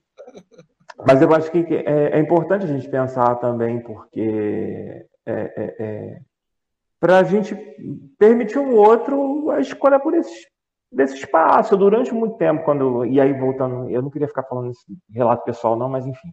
É... O povo vai falar que você só sabe fazer isso, sabe? Pois é, o povo vai falar que só sabe falar. Aí, por isso eu não gosto de quando ouvir as travestis os pretos, porque eles só falam em relatos. Falam. A é. gente trouxe 48 é. mil autores aqui nessa Mas ninguém ouve, ninguém vê. É. Nessa hora ninguém vê. Você falou de Foucault, falou de um monte de gente aí, e aí ninguém vê. Mas quando você começa a contar as suas, as suas narrativas. Relato, é. Aí é o problema. Mas aí quando eu decidi não estar mais no espaço religioso, Sara, é, é... E aí falei, não, não quero mais, não sei o quê. Eu tive um namorado, e aí a gente conversando, ele virou para mim e falou assim: Você tem cara de religioso, de onde você era? Eu, ai, que droga. Aí falei de onde eu tinha vindo, ele falou assim: Não, mas seus pais são evangélicos, você também é evangélico. Ele era judeu. Aí me arrastou para dentro da comunidade metropolitana. E aí eu fui vendo que era que aquele lugar, naquele momento, era um lugar que me, que me contemplava. Né? E que bom que a gente tem essa possibilidade de, de, de estar ou não estar em lugar nenhum. Né? Eu acho que é essa, essa grande possibilidade, da mesma forma que a gente falou do texto da Suzy Schock, né? do, do manifesto da Suzy Schock, do direito de ser um monstro, né? de reivindicar esse direito, a gente tem direito de estar e não estar em lugar nenhum, de querer estar e não estar, de querer se identificar ou não se identificar. Né? E que bom que a gente, a gente pode hoje é, pleitear, ainda pode pleitear esse direito né, de estar ou não em determinados lugares. É, Já que a gente está falando de, de, de, transitar no espaço, de estar no espaço. Você, você, é religioso, Marcos? Pelo amor de Deus, uma dose de sanidade. Não, eu sou um politeísta romântico. Eu sou evangélica e misteriosa. Né? Não, adoro. Não, mas adoro. o politeísta romântico é aquele que acredita em todas as literaturas aí do mundo, sabe? É. Eu acredito em todas. É. Então, eu tô igual a você, Sara, só que eu falo diferente. Ótimo, isso é muito bom. Mas eu ia comentar com o Haroldo, tem, uh, tem um livrinho do Bentham, que é um utilitarista, ninguém lê os utilitaristas, todo mundo fala mal deles, mas ah. tem um livro chamado Não Paulo, mas Jesus. Adoro em que ele fala sobre como Jesus estava muito mais próximo uh, de práticas que não eram, eram condenadas na época, né? E ele fala da homossexualidade, inclusive, de Jesus, nesse livro. Imagina um filósofo no século XIX falando isso. Então, esse livro, essa foi publicado o terceiro capítulo em 2013. Ficou perdido, né? Essas coisas assim, né? Então é uma coisa, é um livro que eu acho interessante. Ótimo. Mas eu queria é, comentar duas coisinhas. A primeira não, é um comentário. Como que chama? Volta um pouquinho, porque eu vou ter que esperar o podcast sair para poder voltar essa parte, não. Não, não. Como é que chama? É, not, not Paul, but Jesus. É, não, não, não Paul, mas Jesus. Ah, já é, em português. Você conhecia, André? Não, não, esse não.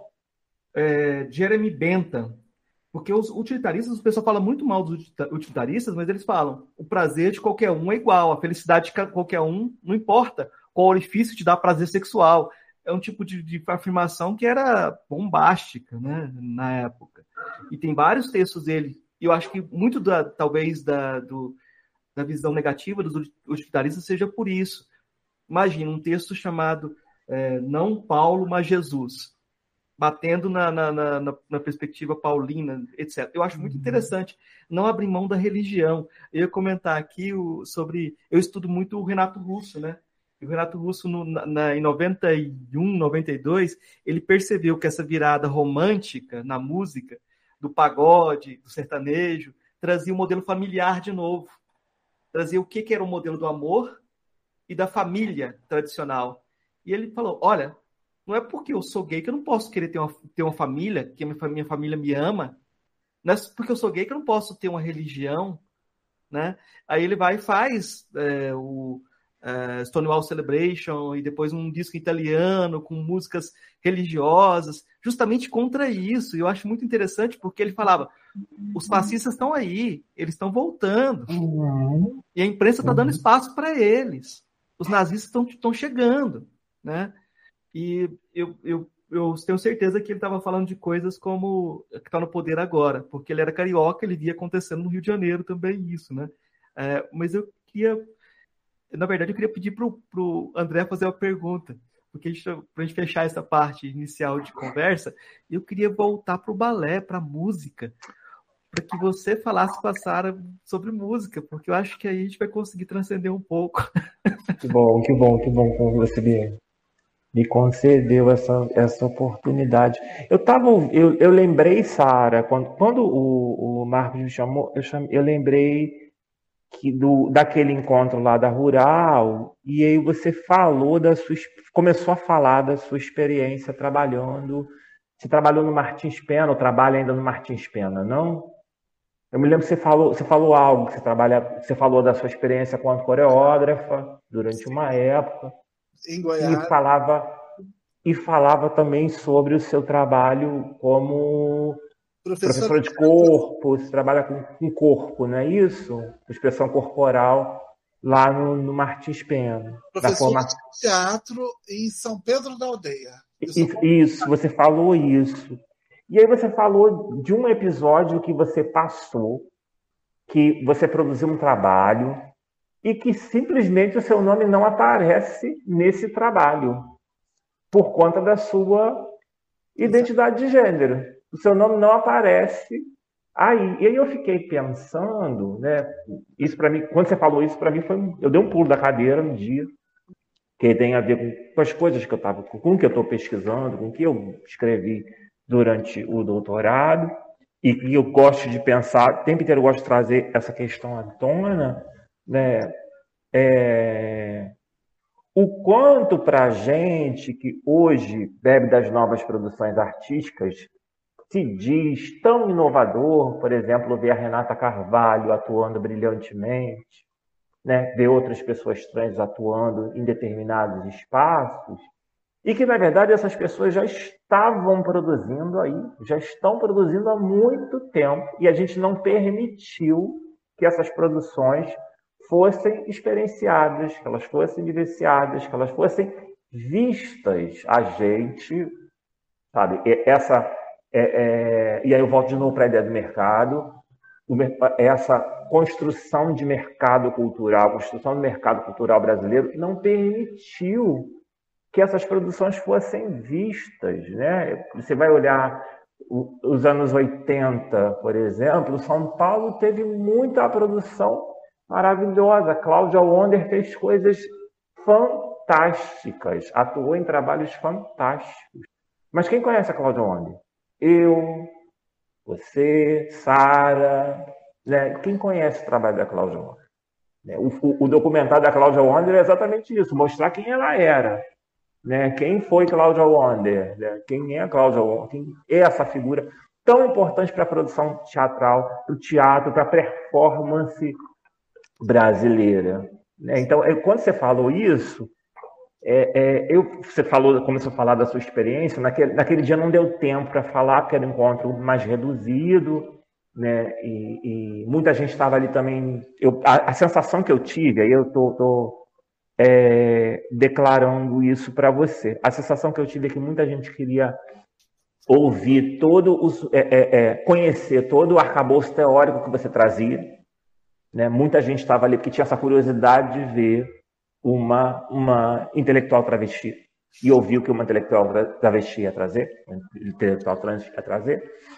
E aí acabou que a gente passou, você relatou é, é, essa sua experiência a gente passou batido nisso. Eu queria te ouvir, queria ouvir você falando sobre essa sua experiência e falando um pouquinho sobre o, o, o cenário cultural né, para vocês, para vocês pessoas trans e travestis, né, que para a gente, para nós, pessoas cis, né, a gente convencionou como algo, como algo muito inovador, mas vocês já estão aí ó, há muito tempo.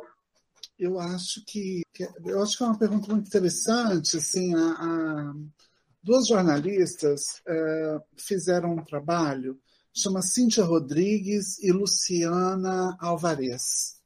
Elas fizeram um trabalho que chama que é um trabalho bem bonito, chama 21 histórias. Elas montaram um livro que chama 21 histórias de estudantes que mudaram a escola.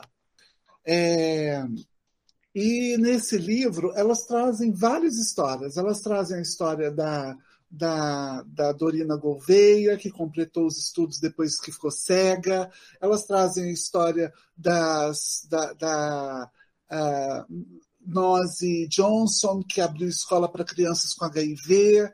Traz a história da, da Zulaika Patel, que é aquela sul-africana que soltou o cabelo e falou que ia usar o cabelo afro solto. E traz a história da Sarah Wagner que é a professora que em 1992 é, levava para a escola, levava para a escola em Goiânia a travestilidade para os palcos da cidade. É, a, entrev... o, a maté... a, o livro ele, ele chega para mim depois de pronto. Elas foram entrevistar as professoras que me davam aula para poder fazer esse capítulo do livro. O que eu acho que é fantástico. Então, elas colocam que em 1992 a travestilidade nos palcos da escola já era um fato na minha vida.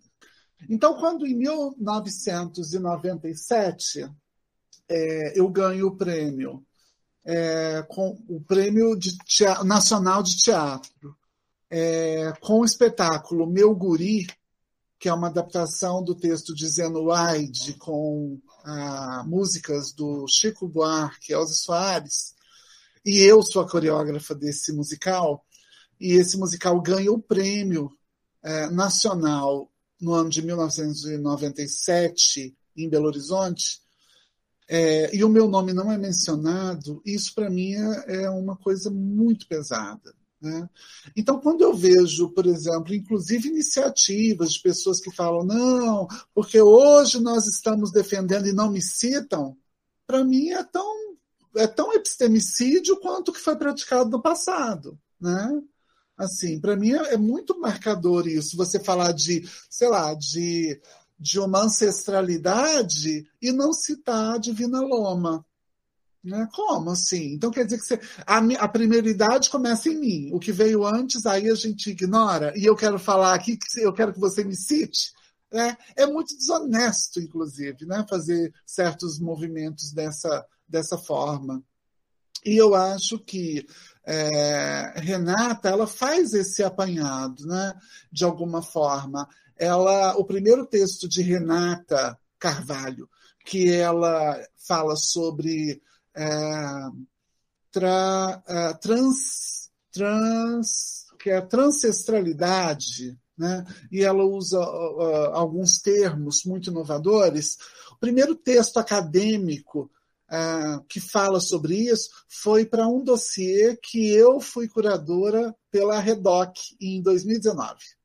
Então, quer dizer, isso mostra que a academia já estava, de certa forma, através de uma travesti, atenta a outros movimentos. Né? Eu poderia muito bem pegar lá o negócio e falar, fui a primeira a dizer, né? que talvez seria. que é meio que um ranço né? de uma outra geração, inclusive, que fazia, tinha essa prática. Né? Sara, esse é o texto que ela, que ela fala sobre a transpologia, não é isso? Eu acho que é o texto, o primeiro texto. Eu li um texto dela, como, muito bom. É, ele está na revista Redoc. Na Redoc, foi da Redoc que eu li. Chama Transinsurgências, o nome do dossiê. E esse uhum, texto uhum. dela sim, sim. É, que é uma, sobre o manifesto transpofágico, né? São os primeiros rascunhos que ela começa a fazer, que depois vira a peça, né? Então, chama isso, corpo transvestigênero. O corpo, corpo transvestigênero, eu li esse texto. É fantástico. Esse, então, esse dossiê ele foi encabeçado por mim, pelo professor eh, Felipe Carvalho, da UERJ, à época doutorando, e, a, e aí eu convidei uma outra travesti para vir junto, né, a professora a Gabriela da Silva. Então a gente vai percebendo, para mim, vai ficando muito evidente, Haroldo, que caminhar junto e citar outras pessoas na criação e proposição dessas redes é o fator, é uma, a condição sine qua non de existência para todos nós. Né? Quando eu vejo alguma fala solta, né? eu faço porque eu vim, porque eu sou, porque eu estou, eu penso nos grupos de WhatsApp, onde a gente tem essas conversas todas, e que vez ou outra a coleguinha vai lá, pega e coloca como se ela fosse a primeira. Quer dizer, isso foi isso é muito antigo, né? A gente tem aí, por exemplo, transfeminismo. Acho que uma das primeiras pessoas a falar de transfeminismo e estar tá lá atenta a essa produção era a, a Halle Jaqueline. Halle Cass. A Halle Cass, exatamente. Quer dizer, então, pois é, mas é isso, né? É, é, sabe, aquela coisa de a gente pega aqui, coloca de lá e faz, e aí ficou invisível de novo. Né? Então, hoje, talvez a gente não queira mais isso, a gente já entendeu que precisa mesmo dizer o nome. Né?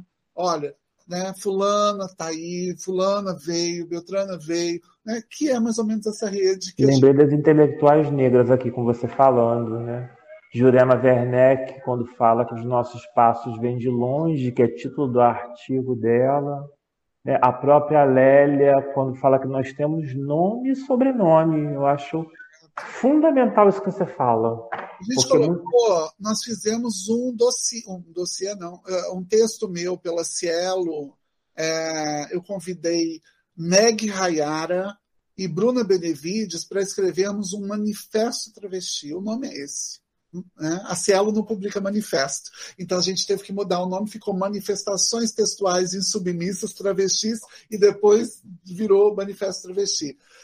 Que é justamente, porque para mim fazia muito sentido academicamente escrever um manifesto com, sobre travestilidade e trazer uma travesti preta que era doutora da educação, eu que estava no mestrado à época e Bruna Benevides, que não tem formação nenhuma acadêmica, não frequenta a universidade, mas é uma das maiores responsáveis pela produção de vagas no Preparanem do Rio de Janeiro, na cidade de Niterói. Quer dizer, como que você, como que eu vou pedir benção? Sabe, eu conheço um monte de doutora que não fez a metade do que Bruna, uma Bruna Benevides faz, sem formação nenhuma, né? Então, talvez para mim seja muito é, cortante é, essa condição de produção dessas grandes mulheres. Né? E aqui vou citar é, talvez uma das nossas maiores referências na educação, já que estamos falando de educação, que é Luma Andrade de Oliveira, né? essa é, Nogueira, perdão, que é a primeira doutora travesti do Brasil é, e é justamente na área de educação, uma pedagoga que tem uma história no Sertão Cariri que é fora do comum, né, que vai fazer toda uma discussão sobre é, tudo que a gente faz é, relacionado à, à, à, travestilidade hoje. É, sempre me parece que teve assim, sabe, que tem esse bercinho que foi posto por Luma, de alguma forma, sabe? é, e que, claro, foi sendo ampliado por outras tantas, né? Maria Clara Araújo, que agora está no doutorado, está tá no mestrado na, na USP, se não me engane, né? Maria Flor, que também é da, da, da pedagogia, a própria Letícia Carolina, que escreveu o Transfeminismos pela é, editora. É, é, pela, pela, pelo selo Feminismos Plurais, da Jamila Ribeiro.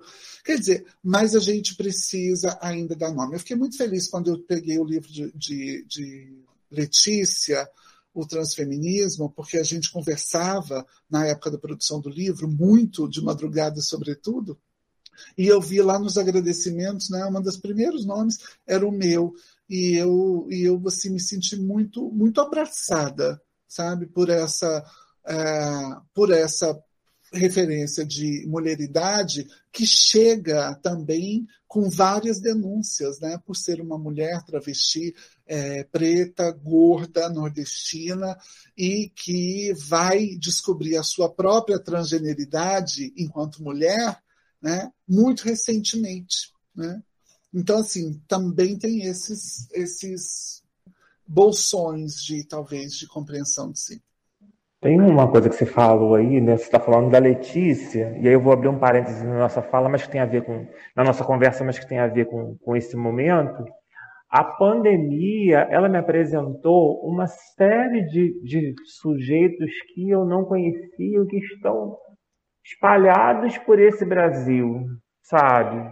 Espalhados por esse Brasil que a gente que vive aqui no eixo Rio-São Paulo, não tem dimensão de tanta gente grandiosa produzindo coisas muito importantes. E a Letícia foi uma dessas pessoas. Eu assisti, eu fiquei, tomei ciência do, do, do evento lá. Era um evento da Universidade, eu acho que da Bahia, se não me engano. E a Letícia estava numa mesa. E eu nunca tinha ouvido falar da Letícia. É, e aí eu, eu, fui assistir, estava assistindo esse evento. É diferente, né? A gente está falando assim, André, que tem essa coisa de porque uh, nós temos os grupos de pessoas trans. Então, assim, a elaboração mental dentro da academia, ela, ela, ela, ela propõe certas questões que talvez quem vivencie não propõe. Eu, por exemplo, eu fui expulsa de casa, eu tinha 12 anos de idade por ser travesti. Não. A minha elaboração, e está num doutorado aos, aos 50, não pode ser como a dela que transicionou Claro. Né? Agora, muito claro. recentemente. Então, uhum. assim, até essa formação né, de quem somos, ela é muito diferenciada. Muito. Né? E precisa ser, né? Sim. Porque uma coisa é eu elaborar você enquanto sujeito externo. Outra coisa claro. é eu elaborar você enquanto sujeito que sou eu mesma. Uhum. Imagina, uhum. essa elaboração de nós mesmos é uma coisa extremamente difícil. A gente fez isso aqui agora, quando falamos de relato de experiência. Quer dizer, nós mesmas assim temos esse esse modo de observar a complexidade e a dificuldade de trazer a escrevivência, os modos de experiência, né, uma cosmovisão dentro dos processos autobiográficos, né? E o sujeito que está de fora, né? Uhum. E aí eu acho que é, ali o livro ele tem essa importância exatamente por isso, porque é aquela coisa de eu é, eu estou chegando ao passo que eu estou descrevendo, eu também estou me descobrindo. Muito do que a gente vê também no, no texto de Amara Moira, né? Sim. Que foi fazer a tese, e a tese é a experiência dela enquanto prostituta, mas ela é de classe média, paulistana, né? bem criada e com família, muito diferente da experiência de tantas travestis que a gente conhece. Né? Então, assim, é, e, eu, e não invalida, né? O mais interessante é que não invalida, muito pelo contrário, traz uma cuidade na descrição do fenômeno que talvez eu não teria. Né? As, as violências que eu passei com meu filho, do meu filho, é, por exemplo, a, as pessoas passaram. A, meu filho tinha calo no, na testinha, né? Com, quando era novinho. E aí um dia eu perguntei para ele, falei, que, que, que é isso aqui? Ele falou, e ele falou, ah, é porque todo mundo passa uma vez está nascendo chifre. E eu achei aquilo um absurdo. Meu filho hoje tem 30 anos, meu neto tem 6. Mas isso ficou lá esquecido da minha memória porque o absurdo era imenso. Eu não sabia muito elaborar isso. Eu só achei assim, povo desgraçado, pronto, ponto. Foi assim que eu resolvi na minha cabeça. Quando Iuna Vitória que é uma travesti do direito, também nordestina, chega contando das aberrações utilizadas como instrumento de exclusão de práticas é, é, religiosas com os corpos trans, e ela fala da experiência do filho dela, e Una tem, acho que não tem 30 anos. Eu falei, cara, ela está contando a minha história, sabe? E para mim aquilo é assim, essa possibilidade de que ah, quem chega coloca um nome no fenômeno e que talvez quem passou não conseguia colocar. Né? Então, quando eu falo, eu não, eu não preciso do teórico para poder dizer o que eu estou dizendo. Né? A organicidade da minha, da, minha, da minha elaboração talvez seja exatamente o fato de ter sido é, mendiga, de ter passado fome, de conhecer um Brasil é, que mesmo no governo Lula é, não permitia acesso de todas as pessoas e eu fui retirada de vários espaços por ser quem eu sou. Então, tudo isso, né? Não é qualquer pessoa que diz, olha, eu fui mendiga, fumava crack, morava na Praça da Sé e hoje sou professora aqui na, na, na, na Universidade do Estado do Rio de Janeiro. Sabe, assim, são coisas que a gente precisa realmente parar e dizer, olha, tem graus e graus aqui de, de complexidade. Vou fazer três perguntinhas mais rápidas para depois a gente passar para as indicações. Vou fazer primeiro para o André. São três perguntas para as respostas mais rápidas e são perguntas que você vai responder a partir da sua formação, o que você acha, porque eu acho que a gente vai descano, deselitizar, des, desmistificar essas. Primeira pergunta: o que é filosofia? que filosofia para mim é, é a arte de eu me ver no mundo, a maneira como eu consigo me ver localizado no mundo. E aí, essa, enquanto ciência, é uma ciência muito particular. Ela é minha porque ela, porque ela é, é, contempla a minha experiência. Né? E ela é geral porque ela é, ela é geral porque você também produz a sua própria filosofia, a sua filosofia vai somar, pode somar, não vai, aí é, eu determino.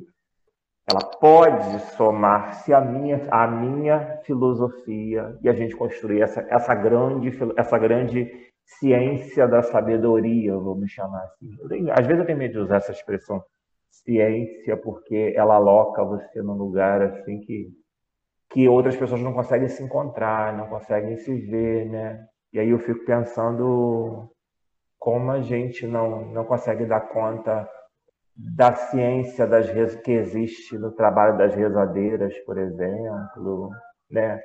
da ciência sagrada das ervas que as mulheres do candomblé sabem muito bem elaborar. Né? Então, às vezes eu tenho medo de usar a expressão ciência por conta disso. Mas para mim, filosofia é isso. Mas eu vou. Ah, talvez a segunda pergunta dê para você situar essas pessoas, porque a, a segunda pergunta é das, das filósofas ou filósofos que você conheceu pessoalmente, qual foi o que mais lhe impressionou? Qual foi filósofas e filósofos que eu conheci pessoalmente? Eu fiquei eu, eu, eu vou chamar ela de filósofa, né? Uma pessoa muito próxima da gente eu vou chamá-la de filósofa, embora ela não se reconheça assim, mas ela produz pensamento, para mim ela é uma filósofa. Eu fiquei, eu sou impressionado e apaixonado pela, pela Jaqueline Gomes de Jesus. Ela é uma figura de uma grandiosidade, de um coração assim tão, tão humano, e eu quando, eu, quando conheci a Jaqueline, eu me senti constrangido, que eu me conheci, eu conheci a Jaqueline numa situação muito particular. Né? A Jaqueline é professora aqui do Instituto Federal de Belfort Roxo, né? E aí, num determinado momento, ela precisava de um estágio aqui na escola e falaram para mim assim: olha, tem uma professora que vai fazer estágio aqui que eu acho que ela tem que fazer com você, que você vai estudar super bem. E eu já tinha lido Transfeminismo, eu era, eu era apaixonado por aquele livro, foi um livro que, que me ajudou muito, me ajudou muito a me pensar e me ver nessa, nesse lugar. É... E aí a, a, Jaqueline chegou. Quando a Jaqueline chegou, eu não, eu não tive reação, eu não sabia reagir. Eu não sabia reagir. Então, assim, eu, agora, quando você me faz essa pergunta, me vem a figura da Jaqueline e essa experiência que eu tive em conhecer essa figura, essa pessoa que é a, a, a Jaqueline, tão generosa, tão grande, tão generosa como, como ela é. Então, tem, tiveram outras pessoas, mas a, me ocorre agora essa experiência que eu tive com a Jaqueline. É, qual a sua filósofa ou filósofo favorito? Minha filósofa, e eu gosto de tanta gente. Eu gosto do Nietzsche, por causa da dança. Para pensar, pensar em dança, pensar em Nietzsche. Então, eu gosto muito do Nietzsche. É, eu gosto muito do Jean-Luc Nancy, que é um filósofo francês, gosto muito, que ele fala das questões do corpo. É, aliás, no doutorado, na, na, na, na pós-graduação, quando alguém falava assim, ah, Jean-Luc Nancy, aí me falavam, falava assim, ah, vai lá falar com o Haroldo, que ele gosta. Não gosto, mas ele gosta. Eu gosto, gosto muito dele. É, eu gosto muito da Bell Hooks. Eu gosto muito de conhecer a Bell Hooks agora no doutorado. Eu sou encantado pela Beowulf. E eu gosto muito do Paul Preciado. Eu me, gosto muito do que ele escreve e dessa figura que é o Paul Preciado. É um panteão muito, muito bacana. É, você viu a armadilha, né, Sara? Agora você está preparada. Primeira questão. Eu acho que me defenda. É, o que é filosofia? Eu acho que filosofia é justamente essa possibilidade de reflexão mesmo uh, sobre a vida e sobre as questões que produzem possibilidade de vida para cada um de nós. Filosofia é isso. Das filósofas ou filósofos que você conheceu, qual foi o que mais lhe impressionou? Então, se a filosofia é essa pessoa que produz reflexão, eu acho que não é filósofa também, não é uma, uma pessoa titulada, mas é uma grande filósofa chamada Keila Simpson, que é a presidenta do, da ANTRA, da Associação Nacional de Pessoas de Travestis e Pessoas Trans. Keila, ela tem uma das frases mais incríveis que eu acho que foi produzida é, durante a pandemia diante de, da, do número de mortes de pessoas trans e de uma série de coisas, Keila Simpson coloca nas redes sociais dela uma, a seguinte frase: A nossa vingança será envelhecer. Ponto. Isso para mim é assim, uma das primosidades, uma das coisas mais lindas que eu já li na minha vida e só faz sentido vindo de alguém como Keila Simpson. É, qual sua filósofa ou filósofo favorito? Ah, eu acho que aí eu tenho três, assim. É, acho que tem três que eu gosto muito, assim. Eu, eu, eu, eu acho que eu aprendi a gostar. É, aí eu vou, vou dar de filósofo mesmo, assim, pessoas com a titulação de filósofo. Eu acho que uma das pessoas que mais contribuiu para a divulgação do pensamento filosófico no Brasil que é uma menina massa chamada Marcia Tiburi, que foi ridicularizada pela filosofia, pelos grandes filósofos, porque estava no, no Fantástico traduzindo filosofia, e aí todo mundo está entendendo agora o que, o que, que significava aquele trabalho. Se tivessem mais massas naquele momento, muito provavelmente a gente não teria Bolsonaros como temos agora. É, acho que a segunda é uma outra também pancada que veio assim, é, é, ela facilitou, ela não é doutora no assunto, a nossa grande doutora uh, preta né, e jovem, é, eu acho que assim, não estou falando das grandes referências, né, de Conceição Evaristo, de Lélia Gonzalez, de, de uh, Carolina Maria de Jesus, estou falando dessas mulheres, estou falando de, de das, das contemporâneas, das novinhas, né, que descem até o chão. Eu acho que Giovanna Xavier é uma das grandes pessoas que eu gosto, mas eu acho que assim, quem subverteu o pensamento filosófico e entregou de bandeja para o povo fazer uso chama-se Jamila Ribeiro. Né? Ela, ela vai lá, ela pega, enxágua, depois vai e transforma tudo isso num livrinho de bolso que fica fácil para qualquer um ler né? Hajam as críticas que houverem. E eu acho que a terceira pessoa, acho que duas pessoas que eu sou muito apaixonada, mas eu não queria citar. Eu acho que assim, o meu sonho é entrevistar essa mulher, né? É, que é a Marilena Chauí. Eu já entrei, imagina, entrevistei hoje à tarde Nilma Gomes, Nilma Liano Gomes, né? Assim, para 5 mil pessoas assistindo numa live e eu lá conversando com ela, como se ela estivesse aqui na minha casa.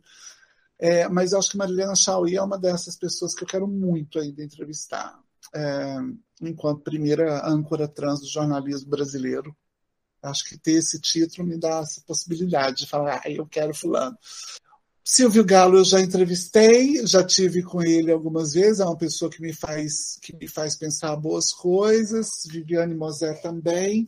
Eu sou uma pessoa que gosta. Ai, Rafael Leopoldo, pretinho de Minas Gerais, de Belo Horizonte, que é um amor, é um filósofo e é um, uma das pessoas que que caminham comigo, assim. Acho que metade dos meus pensamentos são, são possíveis porque antes as merdas são trocadas com ele. Ai, o povo da filosofia é maravilhoso, né? Pois é. é eu vou pedir então, só para a gente fechar nossa conversa, indicações que vocês quiserem indicar de leitura, de filme, de música para os ouvintes, que eu acho que é muito bom ter caminhos também. Boa, vou trazer. Bom, então, já a gente falou aqui, vou indicar 21 histórias de estudantes trans, de, de estudantes é, que mudaram a escola, que é da editora Saíra, para vocês conhecerem a minha história de outras pessoas muito interessantes. Vou indicar Letícia Nascimento, Letícia Carolina Nascimento, com Transfeminismo, uma leitura, um livro baratíssimo pela editora Jandaíra. É, vou indicar Crianças Trans, da Sofia Fávero, que é uma travesti também da psicologia, que escreve muito bem. Vou indicar Tiffany Odara, que fala dos feminismos de candomblé, do, do, desse, desse, dessa pedagogia transfeminista, que é um livro muito interessante. Quem mais? Ah, são muitas as amigas, né? Todas elas, porque a gente lê tudo. Isso aqui todas é travesti. E a gente lê todas para poder ter certeza que a gente não está só. André, Quais as indicações hoje? Então, eu quero, eu vou começar indicando um clipe. Eu vou indicar o clipe Oração da Linda Quebrada. Quero indicar também o clipe Resplandecente da Aventura Profana. É... Espetáculo, manifesto, manifesto transpofágico da Renata, da Renata, de Car... da Renata Carvalho. Se puder também assistir o Evangelho segundo Jesus, Rainha do Céu, importantíssimo. É... Livros, livro, produção literária, o livro da Mara Moira, Eu Puta. É... Deixa eu lembrar. Poema, acho que aqui talvez a gente não consiga a tradução em português, mas já está na hora de traduzir o, o o poemário trans da Suzy Schock, qualquer coisa do qualquer livro do Pedro Lemebel, importantíssimo ler o Pedro Lemebel para a gente pensar em corpos dissidentes na, no período da ditadura militar. É... É, Transfeminismos, Teoria e Prática, Jaqueline Gomes de Jesus. Ah, sim, um filme que eu estava vendo ontem. É, é, um filme americano dos anos 60, mas é interessante assistir esse filme se chama The Queen, que conta o início, o aparecimento, o, o início do movimento ballroom da cena Vogue. Né? Vogue parece que está meio de moda, entrou, voltou a, a tá em moda agora e o surgimento de uma figura muito importante que é a mulher, a mãe do movimento Vogue, que é a Cristal Labeja.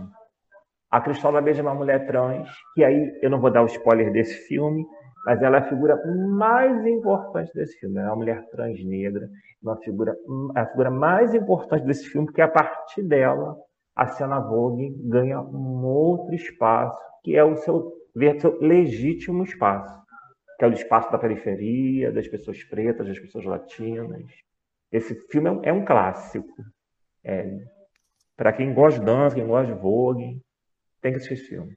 Ah, posso falar também? Sério? Fala, claro. Pô, mas eu acho que a, eu acho que a, a Mota lá com a que está no Netflix, um filme bacanoso, não é porque é minha amiga, não, mas é, eu acho que é o primeiro filme, assim, tipo Sessão da Tarde, que fala de, de, de condições de travestis, mas sem esse viés, assim, é uma coisa, um filme bem, sabe aquele filminho, ah, sabe, bom, assim, de ver? é o filme da Anne Mota, eu não lembro agora o nome. É, série, eu acho que La Veneno, importantíssimo, Pose e Sense8. Acho que são hum. três filmes assim. Eu fiz, inclusive, é... ah, Euforia, né? Euforia e Manhã de Setembro, que a gente não pode esquecer. Manhã de Setembro, eu ia falar isso. Eu assisti Manhã de Setembro. E tem uma questão muito importante ali, que é a questão da maternidade. Sim né? Que quase sempre ninguém relata e o, o, o, a série traz a, a questão da maternidade. Muito bom. Exatamente. Ah, e assistam, por favor, tudo que eu produzo aí, porque a gente. É, essa é minha indicação. Essa é minha indicação, sabe?